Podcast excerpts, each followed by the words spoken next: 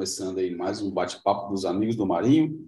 Tradicionalmente, às quartas-feiras, aquele entretenimento bacaninha, falando aí sobre aquarismo marinho para vocês, né? Meio da semana, para deixar a galera feliz aí, e a gente também, logicamente, né? Ah, quero pedir a vocês aí que, cara, pegue o link da live, jogue nos grupos de WhatsApp aí, chame todo mundo aí que vocês puderem, para a gente trocar aquela ideia maneira, né? Somente através da interação de vocês aí, é, no chat a gente consegue fazer um bate-papo maneiro, né? Ah, é legal para todo mundo aí ah, durante as próximas duas horas aí. Beleza? É, quero avisar para todo mundo aí que a gente disponibiliza essa live é, para as pessoas aí através de algumas ferramentas de podcast, né? O Spotify e o é, Amazon. Apple. É, opa, eu ia falar Amazon, olha só. E se então, você, você escuta a gente no podcast, lembra que você pode vir aqui toda quarta fazer perguntinha e rolar uma discussão boa. Isso aí, quarta-feira, às 8 horas. YouTube, canal Floripa Riff, que é Ou... o canal onde a gente faz a live dos amigos do Marinho. Exatamente. Ou siga a gente nas redes sociais aí, porque a gente sempre libera o link aí, um pouco antes da live aí, para a galera só clicar, facilitar e já ser direcionado aqui para o vídeo né, e para vocês trocarem uma ideia com a gente aí, beleza? Quero agradecer a todo mundo que desde já já está comentando aí no chat, né?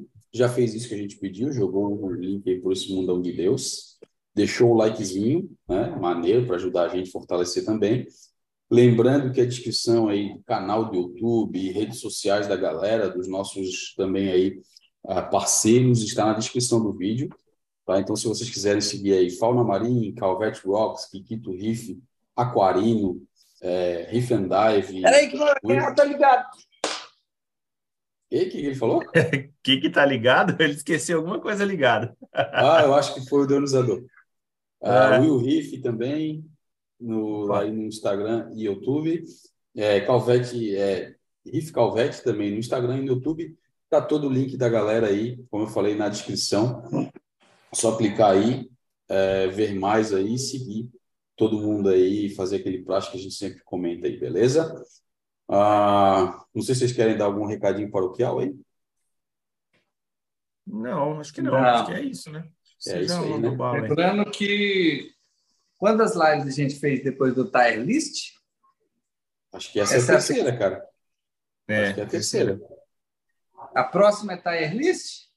Pode ser. A galera pode, pode botar ser. aí. A gente pode fazer até uma enquete aí no, no, no chat, hein? Para a galera que está é. acompanhando a gente, escolher uns dois, dois ou três temas aí e jogar uma enquete. Eu não sei como faz isso, mas acho que não deve ser difícil. Eu olho aqui. Uh, e tento botar uma enquete para a galera aí para a gente conseguir é, fomentar aí o que, que a gente pode fazer. Aí a gente vai pensando aí no decorrer da live aí, alguns dois ou três assuntos aí. Eu queria enquete e a gente volta aí.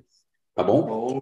Então, já quero dar uma boa noite todo especial para o meu parceiro Will. Como é que tá, meu irmão? Fala, meus parça. Graças a Deus, tudo bem, graças a Deus aqui. É, mais uma semana de viagem, fora de casa, fazendo live do hotel. Mas estamos aí, estamos juntos, firme e forte, para bater esse papo com essa galera aí que chama a gente no chat aí, troca uma ideia, que é bacana demais, né? De, igual você sempre fala, né? O nosso bate-bola aí de quarta-feira é, é aqui no, no Boteco Amigos do Marinho. aqui na live, aqui, para a gente trocar essa ideia bacana com todo mundo aí. Show de bola. É o nosso, a nossa cachaçinha aí das quartas-feiras, né? Uma isso, galera vai jogar bola, jogar sinuca, jogar um, um pokerzinho, né? E a gente vem aqui trocar ideia sobre aquilo que a gente gosta, o aquarismo, né? Então, nada, nada mais justo. Às vezes a gente também toma uma geladinha também, né? Vai depender é como tá os ânimos aí. Já vou também meu boa noite para meu parceiraço também, Paulinho. Como é que tá, meu irmão? Abraço mais vocês, feliz aqui com os marítimos e com nossos marítimos queridos. Reforçando aí o que a Bíblia falou. Galera, pego, bora bombar essa live, bora fazer esse trem. A gente tá com essas ideias novas, tá? Elite, um tanto de coisa para vocês participarem. É, parceiro novo, cacetada de coisa legal, sempre informação jóia. Então, taca esse trem tudo quanto é grupo de WhatsApp, em grupo de desapego de chinelo, grupo da família, grupo dos primos. Man, chama todo mundo para lá. Bora! É isso aí. Boa demais, valeu aí. Valeu a lembrança, né? Galera aí, pô, vamos, vamos, como o Paulinho falou, vamos fazer bombar o negócio aí. É, lembrando também, galera, que o Calveteira, de novo, aí, está se ausentando aí pela, pela correria do dia a dia, é, e a gente está aí torcendo para que logo, logo ele volte com a gente aí para trocar aquele, aquele papo maneiro, beleza? Uh, quero lembrar também dos nossos parceiros aí, né? Uh, Fauna Marim, produtos aí excepcionais de primeira linha para manter o seu aquário em dia. Né? A gente tem utilizado os produtos aí, gostado bastante. A gente tem, usa toda a linha né, da Fauna aí, uh, através do nosso amigo Guto aí, que é o importador oficial da marca do Brasil. Né? A gente tem tido bastante contato aí de pessoas que já estão utilizando o produto e estão curtindo bastante. Né? Um monte de gente que segue a gente aqui uh, na nossa live e também nas nossas redes sociais que tem acompanhado os nossos resultados. Estão utilizando os produtos aos pouquinhos, começa utilizando sal, daqui a pouco vai para o banho, começa a utilizar aí é, algum tipo de é, bactéria, qualquer, vai, vai, vai seguindo a sequência aí de produtos e todo mundo que tem curtido o Foz 004, que também é outro queridinho da galera aí, é, e tem curtido muito, né? Lojistas também estão começando a procurar a gente aí tá, para fazer o meio de campo aí para trocar uma ideia com o Guto e também botar nos produtos na loja, né? Então, cara, muito legal. Uh, inclusive os próprios robistas aí estão entrando em contato com, com seus lojistas de confiança aí, trocando uma ideia com eles e mostrando a importância de ter também essa opção de produtos da Fauna aí para disponibilizar para a galera, beleza? Então, se você é lojista e ainda não tem os produtos da Fauna, pode trocar uma ideia com a gente ou procurar direto o Guto aí, que, como eu falo sempre, o homem é bom de negócio e com certeza tem total interesse aí em distribuir para o maior número de lojas possíveis aí no Brasil e fazer o produto chegar aí ao maior número de robistas aí possíveis. E se você é robista na sua região, já trocou ideia com o seu lojista, por algum motivo ou outro ele não é, quer colocar o produto na loja, fala com a gente que a gente dá um jeito aí, com certeza, fazer o produto chegar da forma mais é, rápida possível aí até a sua mão, tá bom? Que não, que não pode é você ter vontade de utilizar e por algum motivo é, ficar né, embarreirando aí e não conseguir ter o produto. Beleza? Essa live também é um oferecimento de Calvet Rocks, esculturas feitas à mão pelo nosso parceiro calveteiro aí. Cara, é, é chovendo molhado aí, eu sempre falo, chega de empilhar rocha, uh, fala com o nosso amigo calveteiro aí que com certeza ele consegue desenhar um layout aí. Ele já tem, cara, rochas espalhadas pelo Brasil todo aí, uh, né, mostrando a qualidade do produto, né, e, porra, só uma, uma rocha mais bonita que a outra, e cada vez ele vai fazendo mais modelos novos e a gente vai vendo, vai ficando encantado, dá vontade de trocar o layout que o cara tem mais antigo mais novo. e, cara, ele vem se superando dia a dia aí para montar os layouts maravilhosos que a gente vê aí uh, em vários aquários, como eu falei, espalhados pelo Brasil, né? A Calvete Rocks envia aí as esculturas que a Calvete faz aí para o Brasil todo, né, na figura da Josi aí, o pessoal da equipe deles lá fazendo embalagens perfeitas e os produtos chegando intactos aí em todos os lugares do Brasil, né? Então, pô, isso é maneiro demais. E se vocês, cara, estão cansados de pilhar rocha, querem ter um layout maneiríssimo para o seu aquário, com rochas artificiais de qualidade, chama o calveteira, faz o orçamento, né? E com certeza leva os produtos aí uh, para o seu aquário e monta aquele layout maneiríssimo que, cara, você não vai se arrepender. Mesmo com desenhos pífios que os aquaristas e a gente manda para ele, o cara consegue entrar na nossa mente aí, entender o que a gente quer e montar esculturas, cara, que é de tirar o fôlego mesmo. Só coisa top. Verdade. Ah, é isso aí. Um outro parceiro nosso aí também é Kikito Reef, né? Aí soluções de impressão 3D e acrílico para atender aí os robistas, né? Ah, ele já tem um portfólio amplo aí ah, de produtos, né, com uma qualidade aí excepcional. Inclusive essa semana aí ah, recebi do Kikito, foi sábado, ah, os coolers, cara, meu. Animal, né? Porra, bicho, cara, qualidade do material. Assim, ó, eu, eu vou te falar, eu tenho cooler aqui em casa de, de marca, né, que a gente vê para vender nas lojas, cara. Meu, o do Kikito dá de relho, cara. Tipo, em questão de silêncio, em questão de eficiência, em questão de beleza. Né? O projetinho do cara é top pra caramba. E assim, ele tem um monte de. Aqui é um exemplo que eu estou dando, né? Ele tem aí tela de proteção, é, separador para tipo aclimatação de peixes. Então, cara, tem N ATS. produtos aí no portfólio. ATS, filtro de putz, cara, para Bactoballs. Então, assim, ó, cara, o portfólio dele é bem amplo. É, eu acho, cara, bem difícil você pensar alguma coisa e ele já não ter feito para alguém. E caso você pense alguma coisa aí, alguma solução para o aquarismo e ele não tenha no portfólio, com certeza ele dá um jeito de fabricar para você. Então, cara, sem impressão 3D e produtos de acrílico, troca uma ideia com um parceiro aí, né, que ele que ele vai conseguir aí tipo atender a sua demanda, beleza? E aí o nosso mais novo, mais novo parceiro aí, né, e amigo aí do Amigos do Marinho, Aquarino, né, controle aí para os seus aquários. Cara, ó, quer ter o seu aquário aqui, ó, na palma da mão, Aquarino Controller, né? É. Cara, boa, boa. Tem, tem de tudo, cara, que você imagina para controlar o seu aquário. Cara, perrengue de, cara, tá, no, tá viajando, tá no trabalho, tá no supermercado, por algum motivo subiu temperatura, vai receber aquela mensagenzinha no celular ali avisando. Então, assim, cara, como eu falei, é o controle do aquário na palma da mão. É, é, é muito maneiro aí, a gente tem utilizado os produtos do nosso amigo Laércio aí, né? E, cara, é, é absurdo o, o tipo de controle que você consegue exercer no seu aquário com os produtos aquarinos. É um produto nacional, né, feito aqui no Brasil, idealizado por aquaristas. Né, grande parte da, da, da, das coisas feitas aí implementadas no projeto Aquarino são sugestões de aquaristas. Né? O Laércio é, é aquarista, grande parte da equipe também está dentro do hobby aí, inserido, seja no hobby de água doce ou no água salgada. Então, cara, é uma solução de aquarista para aquarista, né? É, outro ponto forte aí do aquarino, cara, que eu tenho que ressaltar muito para vocês é a parte de pós-venda. Cara, é, os caras lá são muito bons nesse, nesse quesito aí. É, tenho dúvida, manda uma mensagem para eles, eles dão um jeito de responder. E posso falar para vocês, cara, o Laércio é um dos caras mais acelerados que eu já vi na minha vida, cara. Então, meu, pensa num cara acelerado, é o Laércio, cara. Então, ele não vai ficar conformado enquanto ele não ajudar você resolver o seu aí. problema. É. Exatamente, cara. É. Então, essa é a gente fina demais. É. Tamo junto aí. Acho que passei por todos aí os nossos parceiros. E, cara, sem é mais delongas, eu acho que a gente pode aí ir para o chat, né? Ir, ir para o chat. Ou, ou, ou. Não, ir para o chat, né, cara? Senão vai ser muita enrolação, né? Ficar falando muito. É.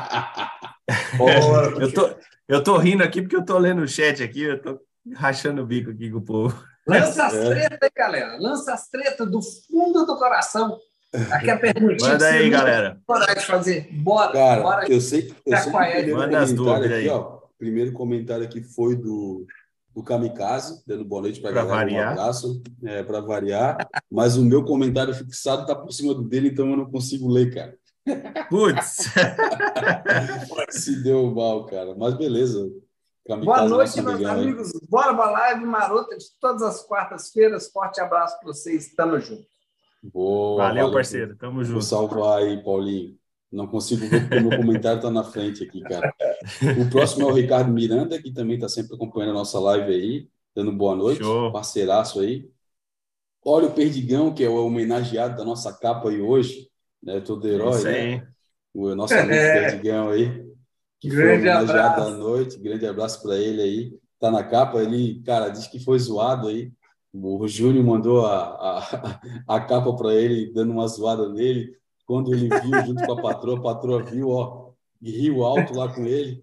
Então a intenção é essa, cara. A nossa intenção é essa mesmo, cara. Tipo, homenagear de uma forma descontraída aí as pessoas que estão com a gente aqui. E, cara, de uma forma descontraída mesmo, né? Tipo, é uma... são montagens feitas da pior forma possível no peito, com pessoas que não entendem porra nenhuma de montagem, mas tá aí, cara é uma forma de homenagear essa galera que está com a gente aí. Beleza? Então, o Perdigão aqui está dando boa noite, amigos. Obrigado pela lembrança, valeu. Mas são vocês que merecem agradecimento pela dedicação uh, e fomento do hobby. Tamo junto. Cara, brigadão aí. Mas é, cara, Show. através de vocês aí que a gente consegue estar tá aqui toda quarta-feira trocando essa ideia maneira, né? Né, galera? É isso aí. Ó, o nosso amigo Garrifes também, dando boa noite, doidos, tamo junto. Uh, Roberto Rincon Veríssimo, boa noite, pessoal. TPA toda semana, TPA a cada 15 dias, TPA mensal, eis a questão. Se no mar a água circula a todo segundo, então não faz mal algum, te, uh, não faz mal algum TPA todos os dias? Mas o nitrato, como fica? Cara. Então, né, cara? É, Deixa assim, eu dar um palpite aqui rápido. É, a questão, a questão é que, assim, é, no meu ponto de vista, né, no meu enxergar das coisas, no mar o volume de água é inf quase infinito, vamos dizer, né, imenso. Então, praticamente você não tem concentração de nitrito e fosfato sobrando na água a tal ponto igual às nossas caixinhas de vidro, né? Então, não, não, não dá muito para comparar, né? A questão é. do volume de água, circulação, quantidade de alimentação disponível de plâncton, fitoplâncton e outras coisas que tem no mar em relação à nossa caixa de vidro, que às vezes é muito mais limpo de nutrientes do que o próprio mar, porém não poluído de nitrato e fosfato, vamos dizer assim, né? Não sei se eu, se eu me expressei corretamente, mas a, a diferença é muito grande, né? E TPA todo dia não ia fazer mal. A diferença, a questão é bolso, né? Você manter TPA todo dia aí de qualidade, né? Com sal, a não ser que você estivesse no mar, no, oceano aí, que não tivesse uma qualidade de água muito top para você trocar todo dia, né? Sem, sem essa questão, mas é, hoje o que a gente tem no mercado aí, a qualidade dos nossos sais aí não se compara, né? Pelo menos com a água do nosso litoral Atlântico aqui, é, não, não é tão bacana que nem a água do, do da região da onde vem os nossos corais, que normalmente está do outro lado do globo.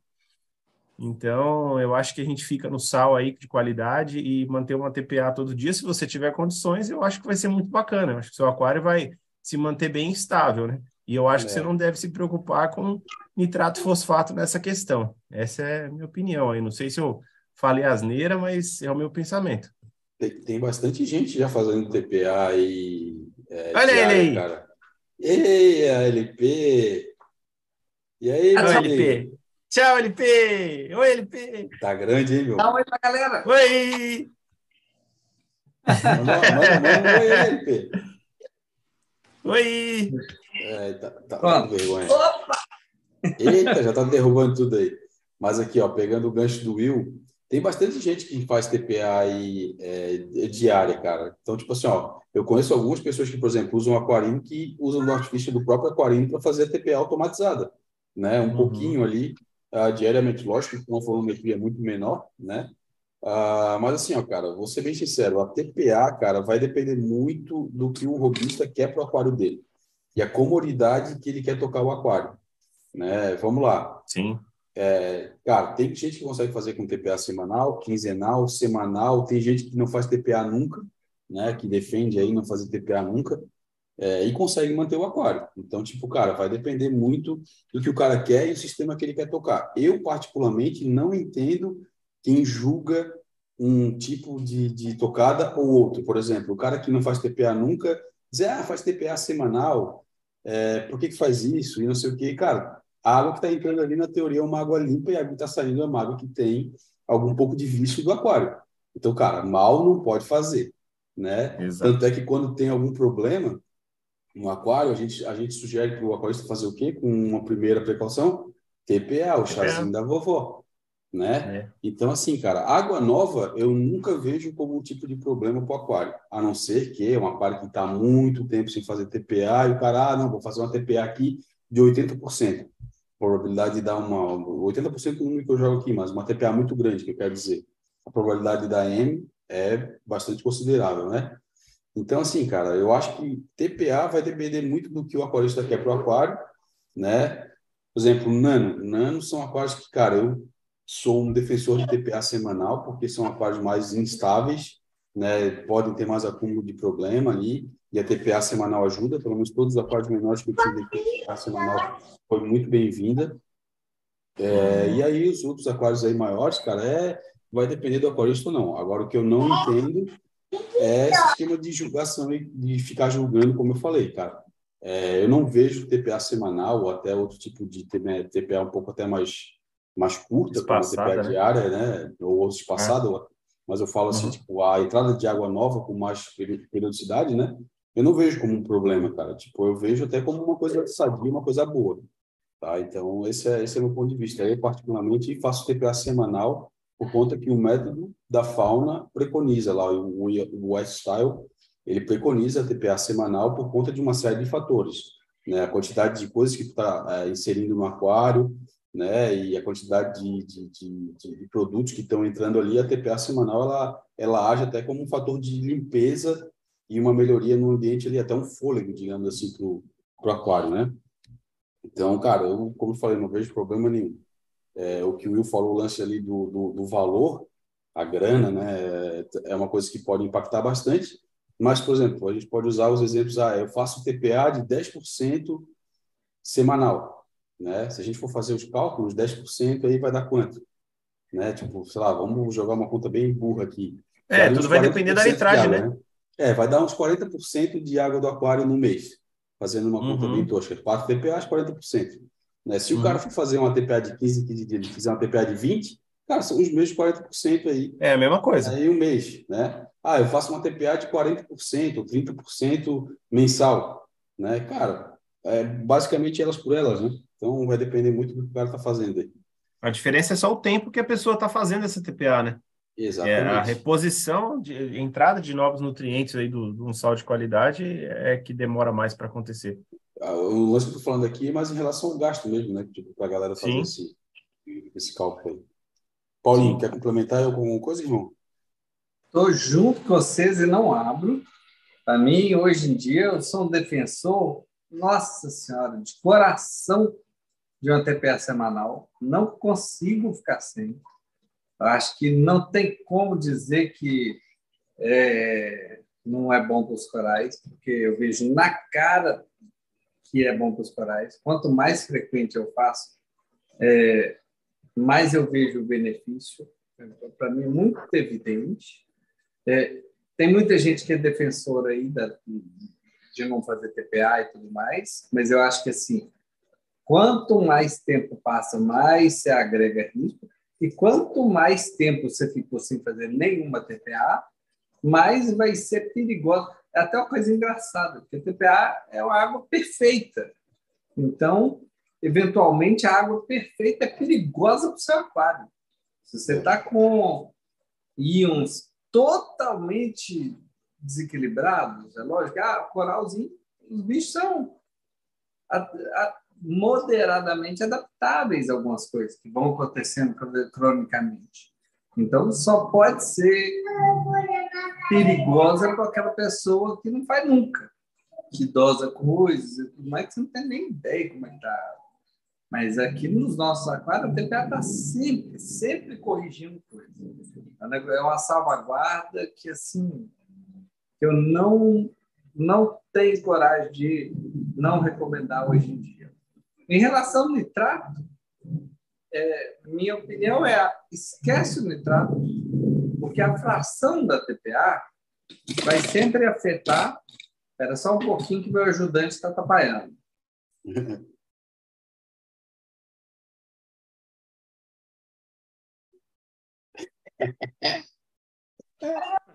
Que só ajudante. Vem cá, fica do lado, senta do meu lado. Em relação ao nitrato, como a TPA é sempre uma fração de correção, então pensa em 10%. Se o seu nitrato é 20, 10% é 2. Se o seu nitrato é 2, 10% é 0,2. Então, eu diria que é quase que, a não ser que você faça uma TPA de 100%, e vai modificar 80% da TPA gigantesca, o seu nitrato está muito alterado, esquece nitrato.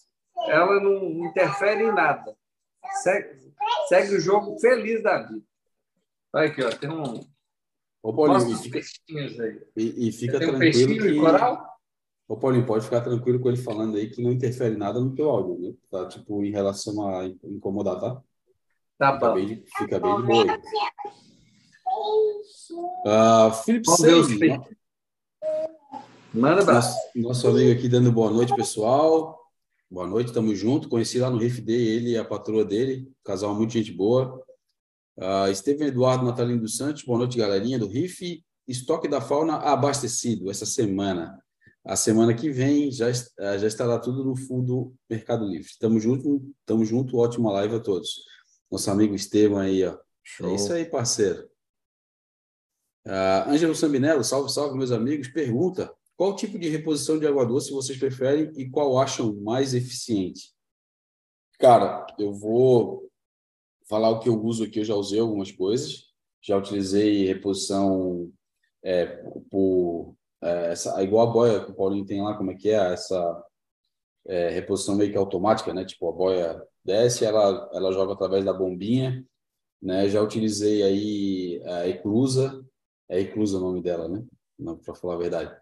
Já utilizei boia, tá? Ah, por gravidade também. Já utilizei vários tipos, cara. E eu gosto bastante da reposição com boia, cara. É... Inclusive, eu estou usando o kit do Kikito aqui em casa. Cara, muito bom, né? Com uma boinha bem confiável tem mantido um nível ali bem, bem dentro do, do, do esperado ali. É, e a minha caixa de reposição ela é consideravelmente grande né, para o aquário, ela cabe aí, se eu não me engano, 60 a 70 litros. Então é uma caixa que, que, é, que é bem considerável aí. Eu já fiz grande pensando em utilizar o método no verão aí, uh, junto com o ar-condicionado cooler, né? E a gente sabe que a reposição ali, a reposição não, o processo de esfriar a água é através de evaporação, né? Então, quanto mais água vai evaporando, mais água vai jogando dentro. Então, no verão, o consumo de água ali, a reposição do meu aquário é bem grande. Ah, já estou sentindo isso na pele agora, porque já está com as ventoinhas ligadas lá, e ela está ligando pelo menos uma, duas vezes ao dia. Ah, e quando chegar o verãozão, ela vai pegar pesado mesmo, vai ligar, provavelmente vai ficar o dia inteiro ligado. É, e eu gosto bastante, acho muito confiável, cara, através de boia está sendo bem, até para você achar na, na, minha resposta aqui. gosto bastante do boy, acho bem confiável. É, apesar de a gente ter aí a, a, agora do Aquarino, né? Eles têm lá os kitzinhos da, do Aquarino que também são bem maneiros. O Cavite tem utilizado lá no aquário dele e tem funcionado muito bem. Uh, bem confiáveis aí. Eu ainda, como não testei aqui, não não posso dar um feedback, mas se o Calvert tivesse aqui, ele poderia falar, e ele tem falado para a gente muito positivamente aí uh, no kit de reposição do Aquarine, que é o Adoce. Beleza? Não sei aí Will e Paulinho. É, eu aqui uso, uso boia, né? Eu uso boia também, a famosa eclusa, né? A famosa eclusa que vive dando problema quando o pessoal não limpa, ela cria espiroides lá em volta e acaba travando. Ou transborda, porque travou aberto, ou, ou trava fechada e não repõe água, de duas uma, né? Mas é, eu é, penso a que se... é aquela com bomba, com a bombinha, né? Tipo, ela ativa é, e liga a bomba, né? Isso, ativa e liga a bomba, exatamente. É uma eclusinha é, eletrônica, né, no caso. E simples, né? Mas assim, eu, eu prezo que funciona muito bem. Eu acho que todas, todos os tipos de reposição de água, é, é, eu acho que repõe muito bem, a, ou, ou cumpre muito bem com o que promete. Eu acho que manutenção todas precisam, independente de ser ecluso ou não. Eu acho que limpeza, né, periódica é importante em qualquer sistema, porque todos estão em contato com água salgada e todos vão causar alguma questão de entupimento, depósito de calcário, alguma coisa do tipo que possa vir a ter problema no futuros aí. Então, eu acho que é só questão de manutenção preventiva aí, é, rotineira, né? Com, com um intervalo bacana, acho que qualquer tipo de reposição funciona bem. Boa. Mano Paulinho? Concordo com os meus parceiros. Aqui, o que, que eu uso? Eclusa dupla, duas eclusas duplas, fazendo... É... Como é que a gente chama? Redundância. Redundância. Isso. É, tem uma terceira redundância, que é o volume de água da minha caixa de reposição. É suficiente só para alterar pouco a minha salinidade se as quatro, os quatro sensores falharem. Uhum. Como vocês falaram, todo mundo dá algum tipo de problema, vai crescer espiróveis, vai crescer calcária, vai crescer um monte de coisa. Então, depende, como todas as coisas no aquário, depende da manutenção bem legal. Já usei sensor óptico, funciona bem, mas também quando cresce algo em calcário em cima dele, também dá ruim. Então, tudo depende de uma manutençãozinha. Eu acho que para reposição de água, que é uma coisa muito importante para o aquário, redundância, ter dois, dois carinhas, para mim, é uma coisa bem essencial. É, lá no aquário de LP, eu uso reposição por gravidade, garrafinha de cabeça para baixo, com esqueminha dos tubinhos da fauna, chama. Putz. Ah, me fugiu o nome. O nome do, é, da pecinha? É, aquele, aquele é, sisteminha de reposição. Sisteminha de reposição da fauna. É, esqueci. O refill é o. Ah, daí, DIY, né? É, refill DIY. Refill, é. Isso. É, funciona bem legal. Atualmente ela está, como a, a, esposa fez uns upgrades no quarto, o quarto está muito bonitinho e tudo mais, ela me cancelou de ficar a garrafa lá o tempo inteiro. Então a garrafa fica. Quando eu fico alguns dias longe de casa, um, dois dias, aí bota a garrafinha. Estou em casa, aí eu só pego a garrafinha e reponho o manual, que funciona bem também, só tem que lembrar de repor todo dia. É. É... Só a boinha, boinha de privada, que eu acho que é essa aí gosta de falhar. Eu já, já usei também para algumas funcionalidades aqui e gosta de falhar bem. É... E a última coisa que eventualmente pode ser feita também é que eu tenho sensor de nível, que eu já usei eles para poder regular solenoide para automatizar a água RO. Então, eu tenho sensor de nível do Apex, se eu não me engano, o Aquarim tem também. É, a única questão é que eu não gosto, eu acho a pior ideia para reposição é automatizar a reposição com uma solenoide direto na torneira. Eu acho que uma linha conectada direto na torneira livre, falha, né? baseado no, em algum sensor de nível, é o prenúncio de problemas. Porque é uma água infinita que pode entrar no aquário, na, mesmo tendo tantas redundâncias. Então, a coisa que eu mais tenho redundância no aquário é sistema de reposição de água. Que, é o, que parece simples, mas que eu acho que é o que mais merece atenção. Boa. Bem lembrado. Eu, eu aqui uso a, bo, a, a boia, né? Uma boinha reforçada para o aquário, bem maneirinha, do kit do Kikito lá, que tem funcionado muito bem. Eu, eu particularmente, acho esse esquema de boia bem confiável. De todos os sistemas que eu tive nos meus aquários, esse foi o único que não travou, não deu problema. Lógico, que como vocês falaram, a gente tem que dar manutenção, tem que estar sempre de olho. É, principalmente num sangue tipo meu ali, que ele é, é bem dizer, não tem repartições, né? ele, é, ele é, bem dizer, meio que inteiriço, né? Então, tipo, quando vai fazer TPA, é, ele enche ali e fica um bom tempo com a haste para cima, né? Então, tipo, é, nessas horas aí que ela fica trabalhando para cima ou muito para baixo, é que ela tende a travar, né? Então, tem que estar sempre de olho aí nesse sentido. E o lance de utilizar essas é, que são automáticas, né? Automatizadas, cara, eu sou bem desconfiado, eu sempre tive aqui em casa, eu já utilizei algumas, né? E cara, sem redundância, como vocês falaram aí, não tem não não tem como fazer, cara. Eu não não confio. Né? A gente trabalha fora e principalmente verão aí ela ela liga e desliga por muitas vezes durante o dia. Cara, se não tiver uma redundância ali, a probabilidade de dar algum BO é, é, é acontece, cara. Sempre é, é, não é difícil a gente achar os relatos aí das pessoas que têm e o relato que tiveram problema pelo menos uma vez ou outra aí, né? Como foi, já foi falado aí para os nossos parceiros aí os motivos de acontecer, né? Deixa eu só trocar o nome do Will aqui. É, eu pedi desculpa para vocês aí, eu bati aqui na, no Não, botão de desligar do notebook, acredita? Desliguei o notebook. Até que entrou rápido. E é isso, cara. É. Eu acho que a gente já atendeu aqui, cada um falou o seu, seu método preferido aí. Beleza, Saminero? Qualquer coisa também, mano, pode mandar de novo aí, se ficou mais alguma dúvida, beleza? Ah, Leonardo Santos, opa, boa noite, pessoal. Bom revê-los. Pô, tamo junto aí, parceiro. É... Rodrigo Nunes, boa noite, pessoal. Boa live para todos. Tamo junto. Rodrigo Safadão aí, nosso amigo aí, tá sempre fazendo zoeira com a rapaziada. É... Anderson Kamikaze, bora galera. Fábio Santos, boa noite, galera. O nosso amigo Barba aí. Tô acompanhando teu aquário lá no Instagram aí, Barba. Tá ficando bonito, hein? O aquário do Cuspe aí tá bem legal, cara. Parabéns mesmo.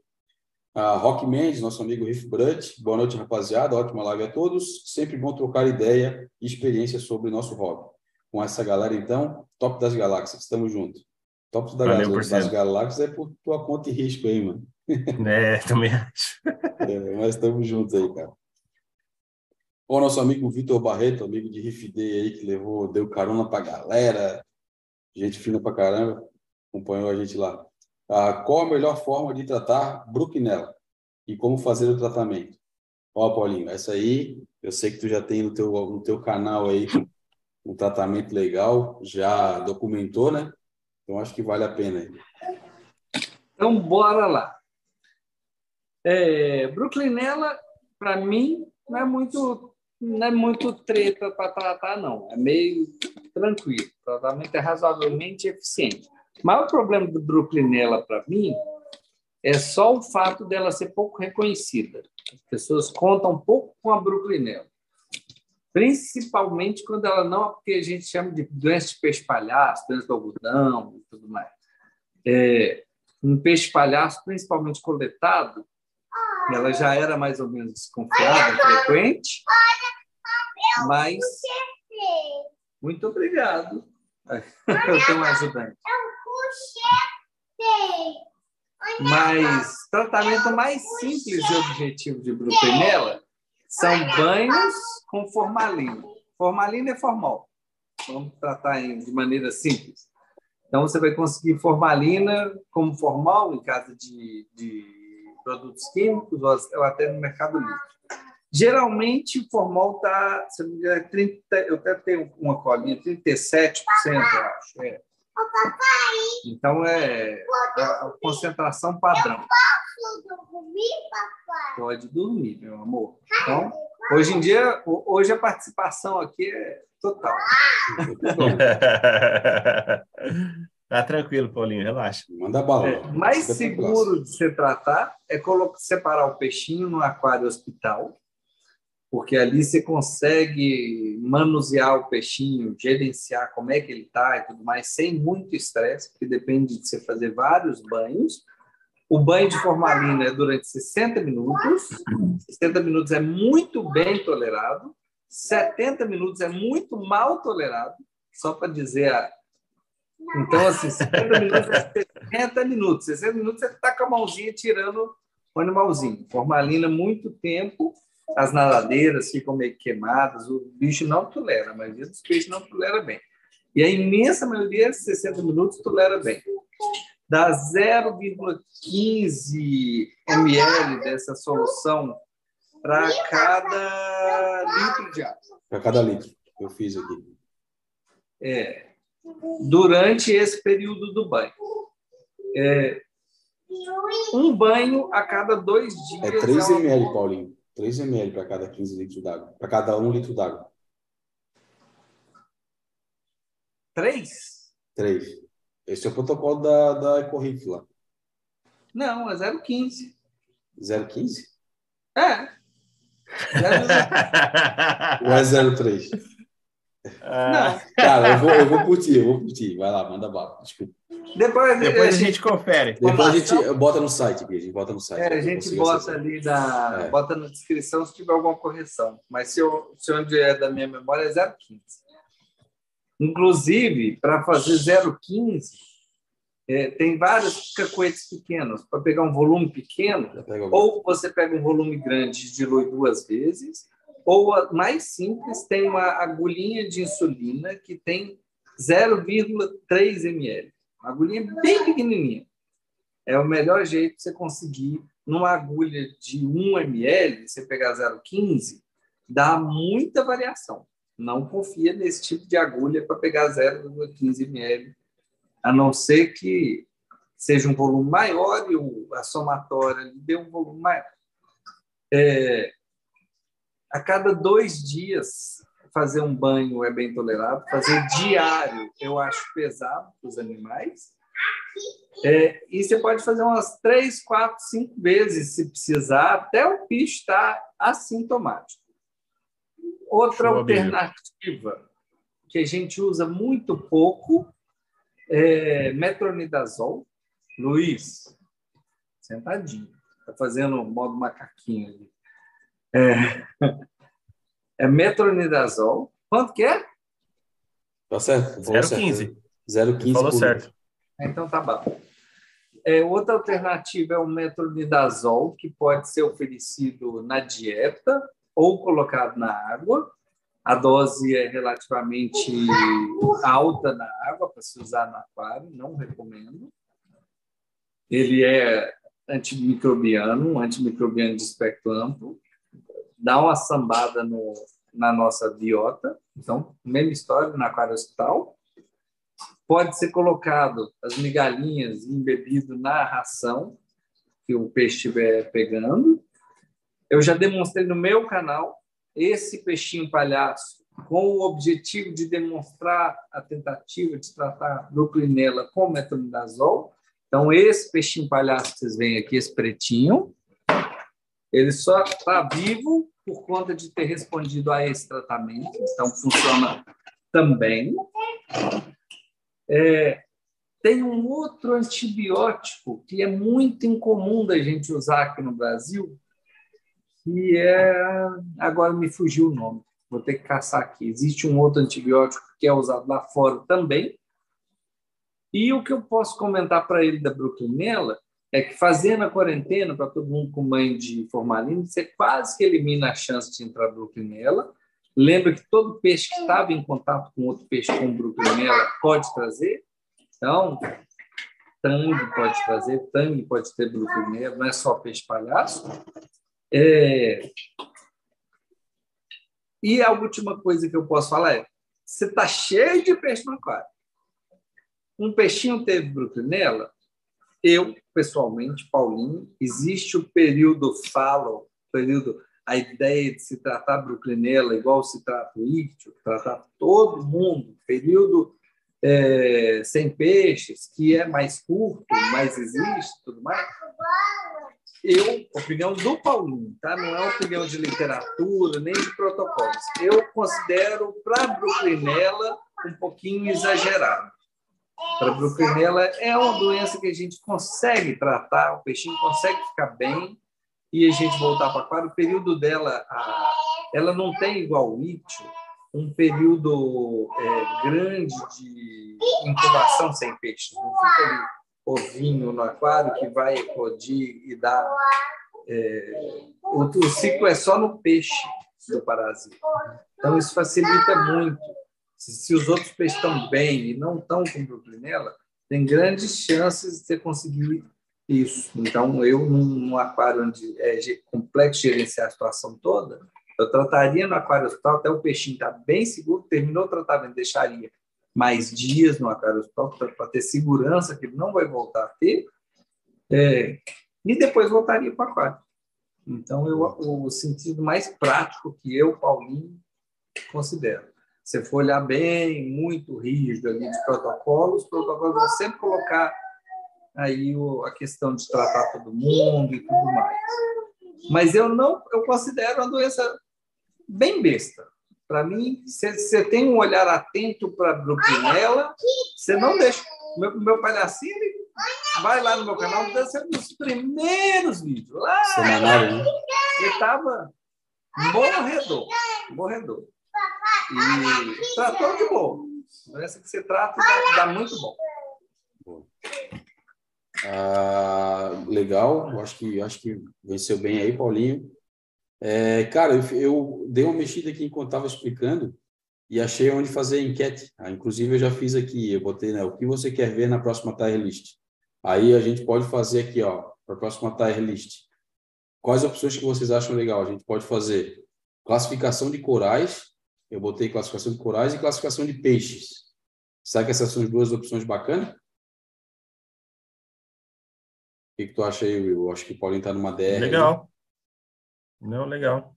Né? Ô, Paulinho. É, a ideia era, era perguntar para a galera, né? Ver o que a galera Isso, também é, acha. Vocês acham que essas duas opções aí são legais? Oi. Classificação. Cara, eu achei aqui na, na, na- no, no chat do YouTube como fazer a enquete. Aí eu, eu vou fazer a enquete para a próxima tier list. E aí eu botei dois temas aqui: classificação de corais e classificação de peixes. Será que é bacana a gente botar esses dois aqui para a galera escolher? Ou vocês acham que eu posso, Eles são legais, né? Já vou dar a dica, hein, galera? Escolhe coral. Escolhe coral. Eu vou, vou, vou, Eu vou, Eu vou- entrar mudo, sai calado. é, eu, eu vou, eu vou botar aqui, ó. Pergunte à sua comunidade. E aí vocês escolhem aí. Cara, a classificação de peixe que a gente vai fazer não é, né? A gente vai escolher uns peixes aí que a gente acha que estão mais comumente vistos aí. E a gente vai botar se a gente. A mesma coisa que a gente fez com as pragas lá, né? Se é mega difícil, se é médio, se é fácil, se é super fácil, né? E aí a gente vai fazer igual a classificação dos corais aí. Então eu vou botar aqui, ó. Vou lançar agora Ah, e no final essa da live. dificuldade é boa. É. É. De beleza, que eu não sou aquele cara. Ah, beleza também é legal, hein? Beleza também é legal, hein? Mas eu vou Não, lançar aqui, é, ó. beleza. É, eu vou botar aqui, ó. Pergunte à sua comunidade e até o final da live aí a gente coleta a resposta e faz a próxima tier list aí. Foi, foi lançado aqui. Ah, legal. Subiu aqui, ó. Subiu? Então tá. Subiu. Vamos lá, galera que tiver na live aí, tiver aí, vai, vai, vai votando aí. Ah, vamos lá. É. Eita porra, agora deu um pulo aqui, hein? Agora eu que me dei mal. A enquete jogou lá para cima. É, ela vai lá pra cima. Ela fica no começo. Mas Beleza. ela fica Sentinela. pequenininha. Aí a galera tá votando. É isso aí, galera. Manda, Boa. manda o dedo no- no- na votação aí. Ah, Riff Brut. Vitor Barreto, com a melhor forma de Broquinela, beleza? Que foi onde a gente foi, né? Agora, Thiago Caldara. Aclimatação de peixe, só a temperatura e a salinidade importa? Ou o KH também pode dar merda? Cara, eu vou ser bem sincero, cara. É uma boa pergunta. Eu aqui, eu aqui só aclimato se é peixe recém-comprado e vem direto daqui das lojas, que é onde eu pego, vou lá, escolho e trago para casa. Cara, eu só aclimato temperatura, vejo como está a salinidade de um para o outro. Se tiver parecida, cara, é. Manda bala. Passo a quarentena, logicamente, né? E aí, depois da quarentena, vai para vai para vai pro, vai pro aquário, tá? Então, sendo bem é, honesto aí contigo, cara, eu não me preocupo com as outras coisas, não. Para mim aqui, né, passa depois da quarentena ali, quase que eu me empolgo aqui e falo que boto saquinho, uma temperatura e jogo no aquário.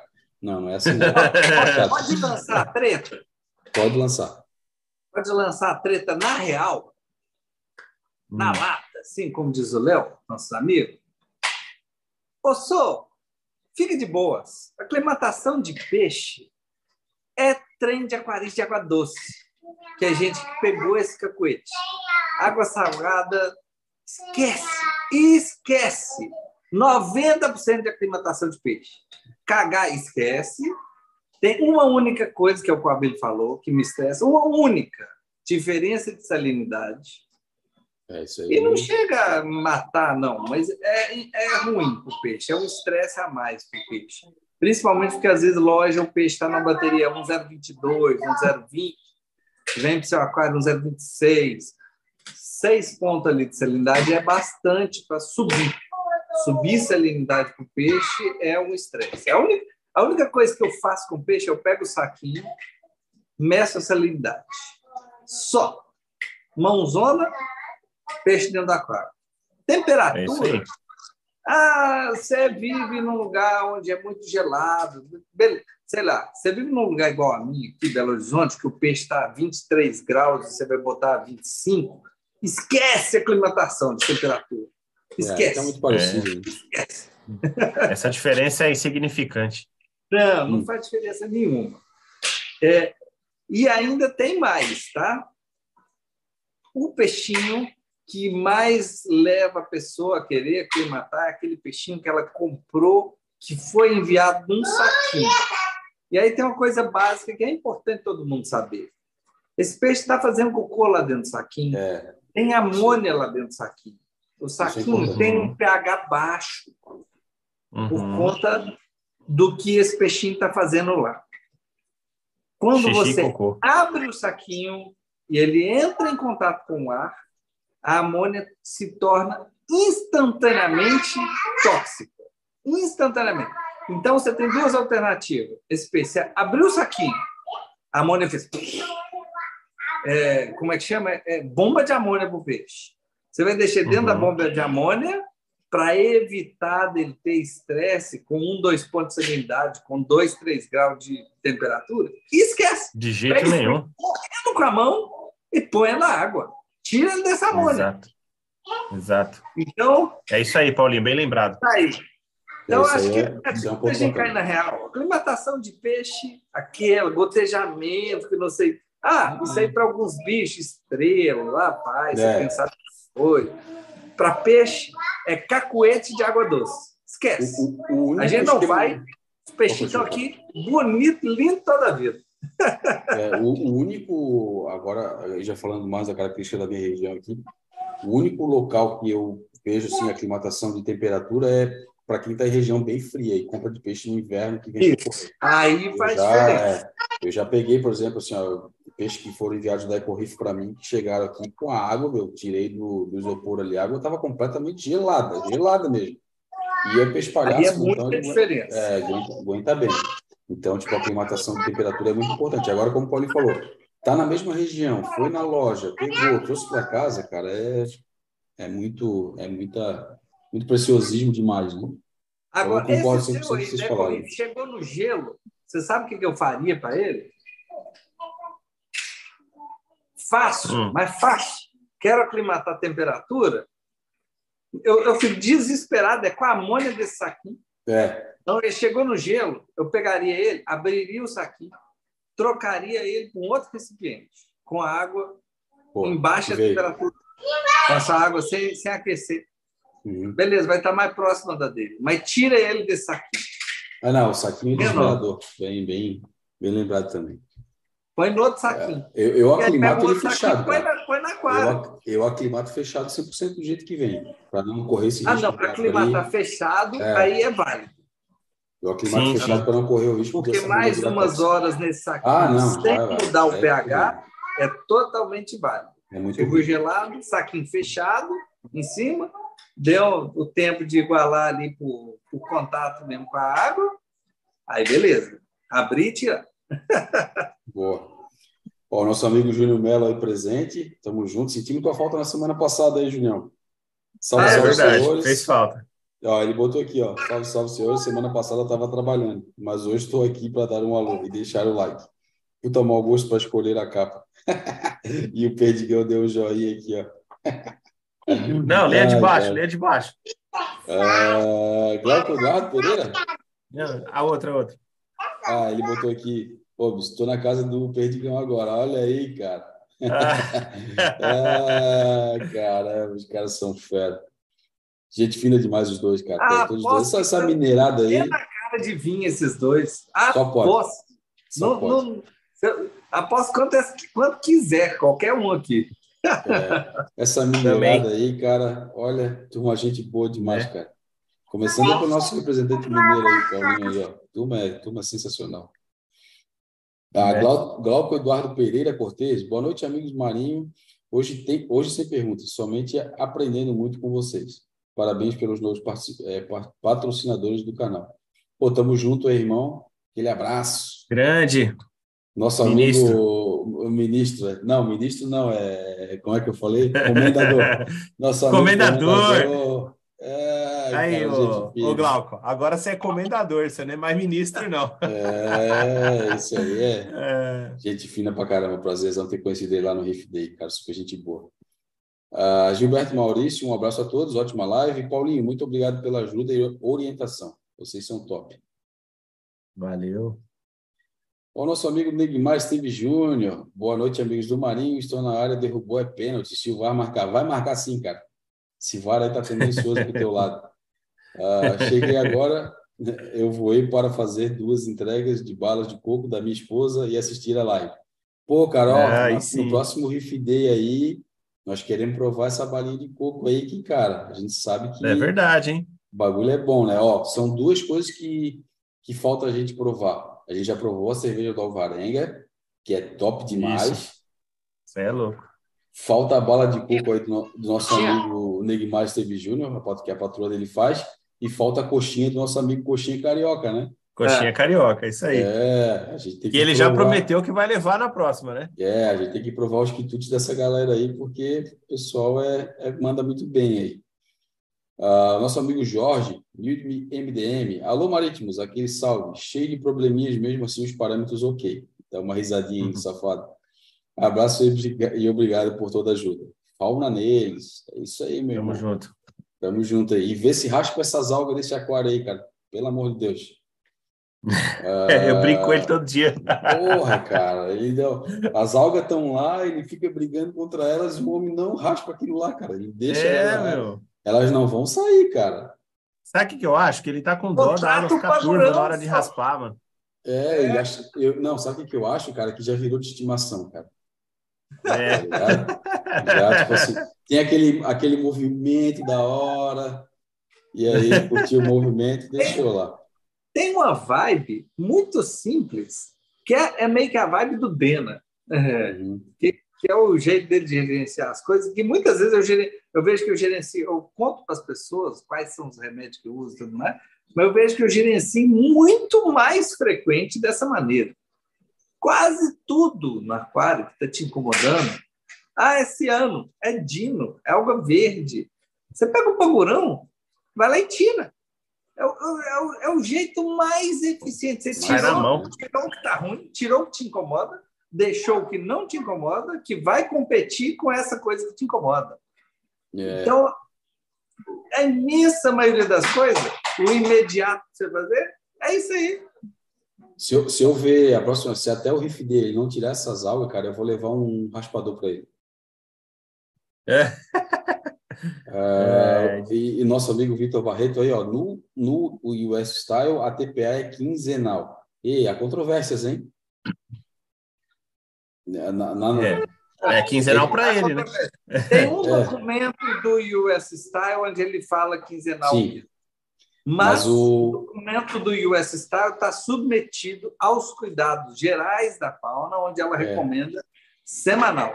Então, É, fazer isso semanal tá de boas, tá seguro, principalmente se você for um US Style atrevido igual a gente, É, que é um US Style Plus. É o, lá o Brasil. Brasília Style. Brasília, Brasília. Brasília Style. É, mas o, o que tu está falando, Vitor, faz, é, faz sentido, tá? É, é, sobre a TPA quinzenal, é, no documento tá isso mesmo, mas na conversa que a gente teve lá com, com o Claude, se não me engano, ele falou num, num processo de TPA semanal, é, e a gente não leva o US Style totalmente à risca, né? É, a gente faz aí meio que uma adaptação aí para um Brasil, Brazilian Style, apesar de usar muita coisa, né? Como o Paulinho falou, a gente é atrevido, né, cara? Nossa, coisa demais aí. Ah, mas assim, ó, cara, o lance da TPA é, TPA é muito polêmica, cara. Sendo bem honesto, cara. Tipo assim, ó, eu ainda sou a favor do esquema seguinte: tá na documentação, ok. Né, o Claudio falou semanal, ok. A gente faz semanal, ok. Cara, mas a TPA é aquilo que tu tá vendo, cara. Tipo, meu, ó, o meu aquário tá reagindo de tal forma, entendeu? Tu que vai saber o limite, É. cara, que tu vai ter, entendeu? Então, meu, É, A minha vibe toda semana é o seguinte: estou estressando. Os, os- já passou tempo de achar que a gente não estressa coral. É um estresse controlado. Estou estressando os bichinhos, eles ficam coloridos, estou estressando. Beleza, eles ganham corpo. No dia da TPA, aquela respirada, assim, exatamente. Dá aquela, aquela aguinha nova. Nossa, parou de dar chibatada, né? Aí dia seguinte, entra chibatada de novo. É exatamente isso que o Paulinho falou, cara. A TPA ela entra muito mais como um, uma, o respiro foi um exemplo bacana que ele falou, mas é como se fosse um fôlego, uma retomada de fôlego do, do, do animal. Tipo, como o Paulinho falou, ó, eu tô aqui, cara, eu ia usar um exemplo que não, não ia ser legal, cara. Mas eu tô aqui tipo, correndo uma maratona a semana inteira. Chegou um dia da semana, pô, vou botar minhas pernas pro alto, vou dar uma descansada para recuperar tudo de novo e na segunda-feira É, Rafa de novo ficar mais seis dias aí correndo. E é engraçado que isso aí tem coisas que você começa a sentir, você fica tão próximo dos corais, você sente que eles estão te contando. É bem isso aí. Você fala, ah, será que eu vou deixar? Já, já, eh, já aconteceu semana mais para trás, muito tempo no começo semanário, eu falar assim, ah, então eles ficam tão felizinhos nesse dia, que eu vou deixar sem dosar o colo, para ver qual é. Aí eles perdem um pouquinho de cor. Continua felizinho, mas sem cor. Eu falo, não, peraí, chegou o carrasco. É foda, cara. É, é, é complicado. O Vitor ele complementa aqui embaixo. Eu estou acompanhando aqui pelo. Quando estou com o celular na mão, é bom que eu consigo ver as mensagens de baixo em tempo real.